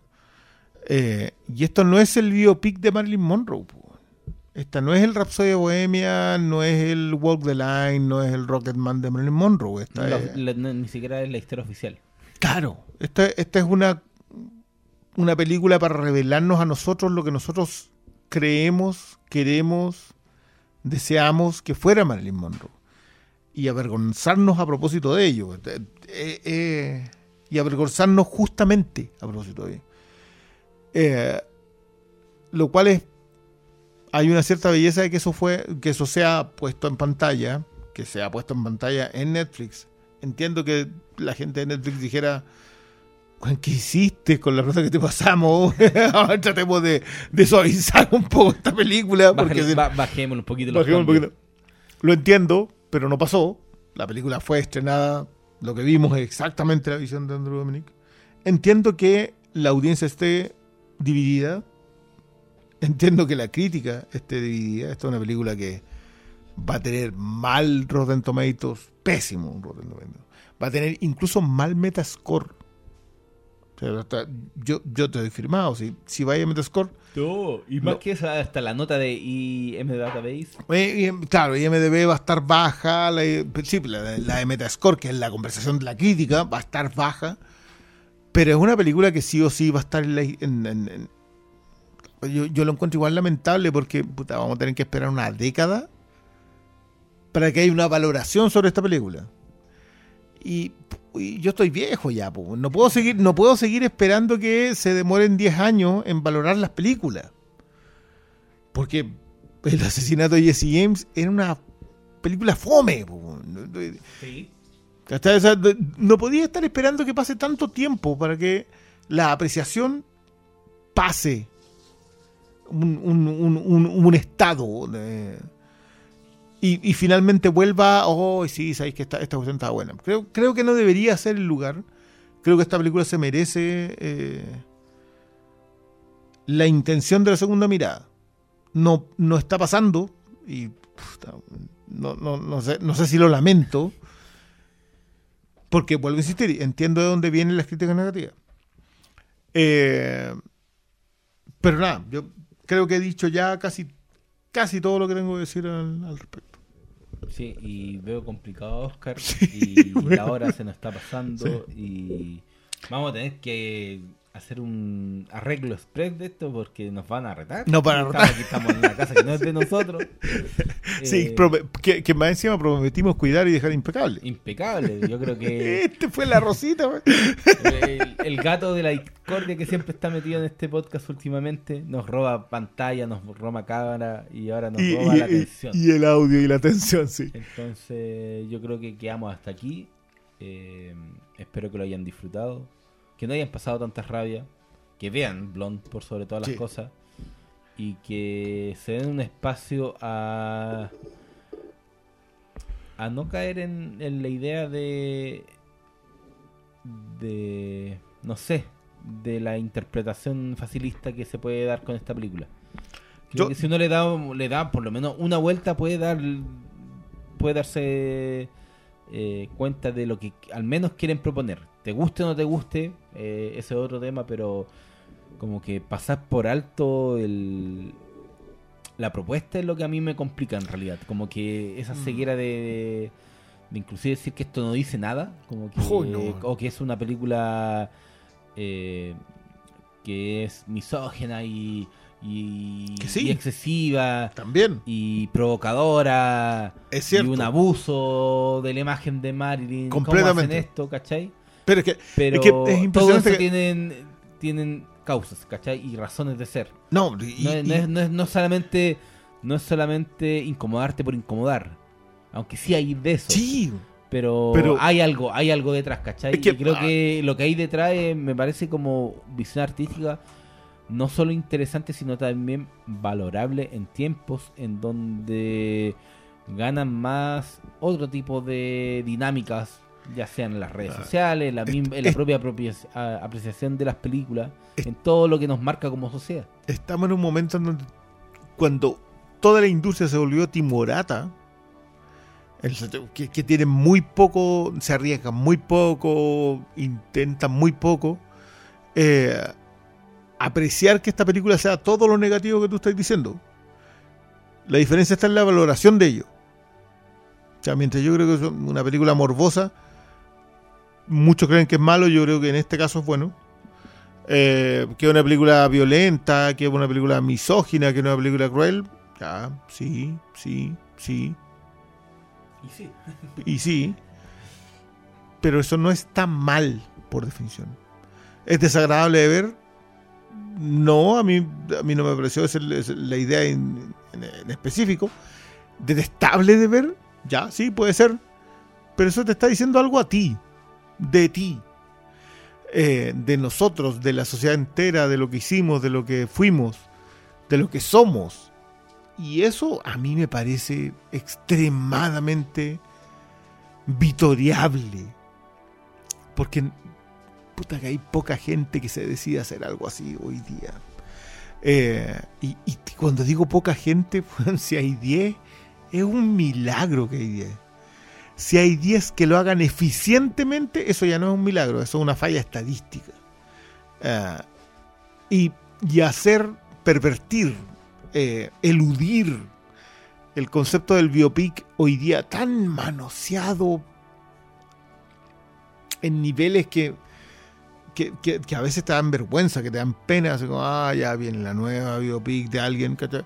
Creo que esto, esto es una película que consigue perfectamente eludir eso. Eh, siendo un impostor. Este es un biopic impostor, pero con, con la precisión exacta para decirte lo que necesitas saber de esta igual yo creo que no pasan gato por liebre. No te No. dicen No, no, en ningún momento, nada, somos, esta es la verdad oficial o esto es lo- No, no, no. no. o este es eh, lo que debe ser contado sobre Malin. Entonces, creo que desde esa óptica la película no es eh, mentirosa con sus ambiciones ni con su propuesta. Y, y si esas son las cartas que están sobre la mesa, eh, no tengo sino que valorar lo que hay. No, si, yo, si yo- la película no si la película no, no lo esconde eh, uno, uno no tiene por qué no verlo. no, sí. si la película no te está tratando de vender eh, otra cosa más lo que es eh, no puedo sino destacarlo No. Sala, y, y despide. dentro de alguna forma que la película también eh, resignifique, mira, si es que alguna vez hubo un sacrificio de alguien, que era Marilyn Monroe, que eso también no haya sido en vano. De una forma u otra, el, el- el- el revisualizarlo, el revivirlo, reencarnarlo en una experiencia sin, eh, sin medias tintas, sin justificaciones, sin, sin filtro, sin anestesia, eh, que nos sirva también de recordatorio de que la, lo que pasó con, con Norma Jean Marilyn Monroe el siglo pasado es algo que no se debe volver a repetir. Si las películas también son cautionary tales, como dice el gringo, son, son advertencias, ¿cachai? Son, son cuentos moralizantes que finalmente esto lo es, ¿cachai? El cine noir, al final, en su momento, en los años 40, era no era, era así, era un tema de advertencias, era un tema de ojo con esto, con qué están haciendo, lo que Porque está pasando. de crímenes. Claro, pero también era una manera de decir, mira, estas cosas están pasando y ojalá que a usted no le pase. Si usted se da cuenta de que está llegando a estos niveles de toxicidad, que el siglo XX tenía su, su, su toxicidad en, en- en lo que las personas estaban haciendo. Y muy poco sumida. Claro, después de la guerra, eh, como en el sentido de, mira, amigo, usted necesita ayuda, amigo, usted necesita bajar, usted necesita salir de ahí. No repite ese patrón, no siga por ese camino. ¿cachai? Pero sobre todo también decirle con todas sus verdades, porque esto termina así, no termina de otra manera. De hecho, es muy famoso el- y es muy parecido a lo de Netflix ahora. O sea, hace casi 100 años los estudios peleaban porque eh, las películas noir particularmente tuvieran ciertos finales aleccionadores Mm. moralizantes, en el sentido de que el villano debía ser castigado, eh, nadie podía librarse de, de polvo y paja, salir... por- y, y tenía que ser explícito el, el tema del castigo y toda la cosa. Y claro, los cineastas a veces trataban un poco de, y lograban con éxito, sortear eh, cosas de, de ese tipo, del código y toda la cuestión. Y claro, uno entiende que finalmente Netflix pudo haber querido hacer lo mismo, a lo mejor no por la cosa del crimen y castigo, sino por la Cuestión de, oye, pero no incomodemos a nuestra audiencia, queremos que la audiencia se quede hasta el final, que vean la película completa, que se sientan bien, que la vean de nuevo, ¿cachai? Y ojalá salgan a comprar merchandising. Eh, Pero no, se la pasaste pero- a la persona equivocada. así que la- sí, probable- y probablemente no se la pasen más, pero al menos la oportunidad que tuvo dejó algo que va a quedar para la posteridad. Y siempre vamos a poder volver a esta película y decir, fue así de malo, Sí, ¿cachai? sí. Fue así de terrible, fue así de atroz. Y puta, y si todo te, ti te está pasando el 10 o el 20% o el 50% de lo que le está pasando a Norma Jean, puta, abrazo. po. Abrazo. Sí, sí. Sí, yo creo, yo creo que el- el- el- esta cualidad de enfrentarte al espejo oscuro fue mm, muy aplaudible, muy vitoriable, muy celebrado de, de- de lo que está haciendo Netflix, en el sentido de entregársela a alguien de que, que lo hiciera. Yo entiendo que Netflix lo peleó después para que tratara de bajarle un poco el tono, que te vaya bonito. Eh, pero terminamos viendo un peliculón, a mi parecer, una de esas películas que hace que hace que el cine sea trascendente. Eh, y nada, voy a estar todo el fin de semana viendo, leyendo, eh, Pasando radio. pasando una rabia que me van a O quizás provocar. no, weón, puta, en una de esas No, es que, es que weón, ¿sabes qué? en, el- en la postura en la que estoy yo creo que no. Porque creo que cada vez que leo una crítica negativa yo digo, "Mm, Tal cual, está bien lo que hizo Estamos Dominic. viendo la misma película. Estamos viendo la misma película, la diferencia está en que yo creo que lo que hizo Dominic Sí, fue... hay, hay mucha de valoración distinta. No creo que, Sí. que no haya una visión que sea muy. La, la una- visión, de hecho, es prácticamente Sí. unificada. Sí. Es la valoración de lo que está en e pantalla que es la distinto. interpretación de los por qué y Mm. los para qué. Pero también esas interpretaciones nos van a ayudar a poner en evidencia a cierta gente. O sea, es que, es que ahí está la expresión más precisa de lo que hace Blond. Nos pone en evidencia. Y nosotros tomamos la decisión de qué hacer con esa evidencia. Si nosotros nos molestamos y decimos, bueno, esto es lo peor que he visto porque es misógino, porque es abusador, porque es cruel, bienvenido. Sí, Eso es lo que somos. el juicio correcto. Al, menos te molesta. Espero que no lo Puta, repitas en sí, tu casa. Sí, Ta, en eso estamos. y eso sería. Eso buenas sería. noches, buenas tardes, buenos días, no sé donde estén. Espero que hayan hecho aseo. ¿Cómo era el lado de Truman Show? Truman Show. Buenas tardes. No, buenos días. Buenos buenas días, tardes. buenas tardes. Ya nos veremos. Y No me acuerdo ya. no me acuerdo. Pero ya, no, ya es tarde, ya. Que estén muy bien, muchas gracias por todo. Chao, chao.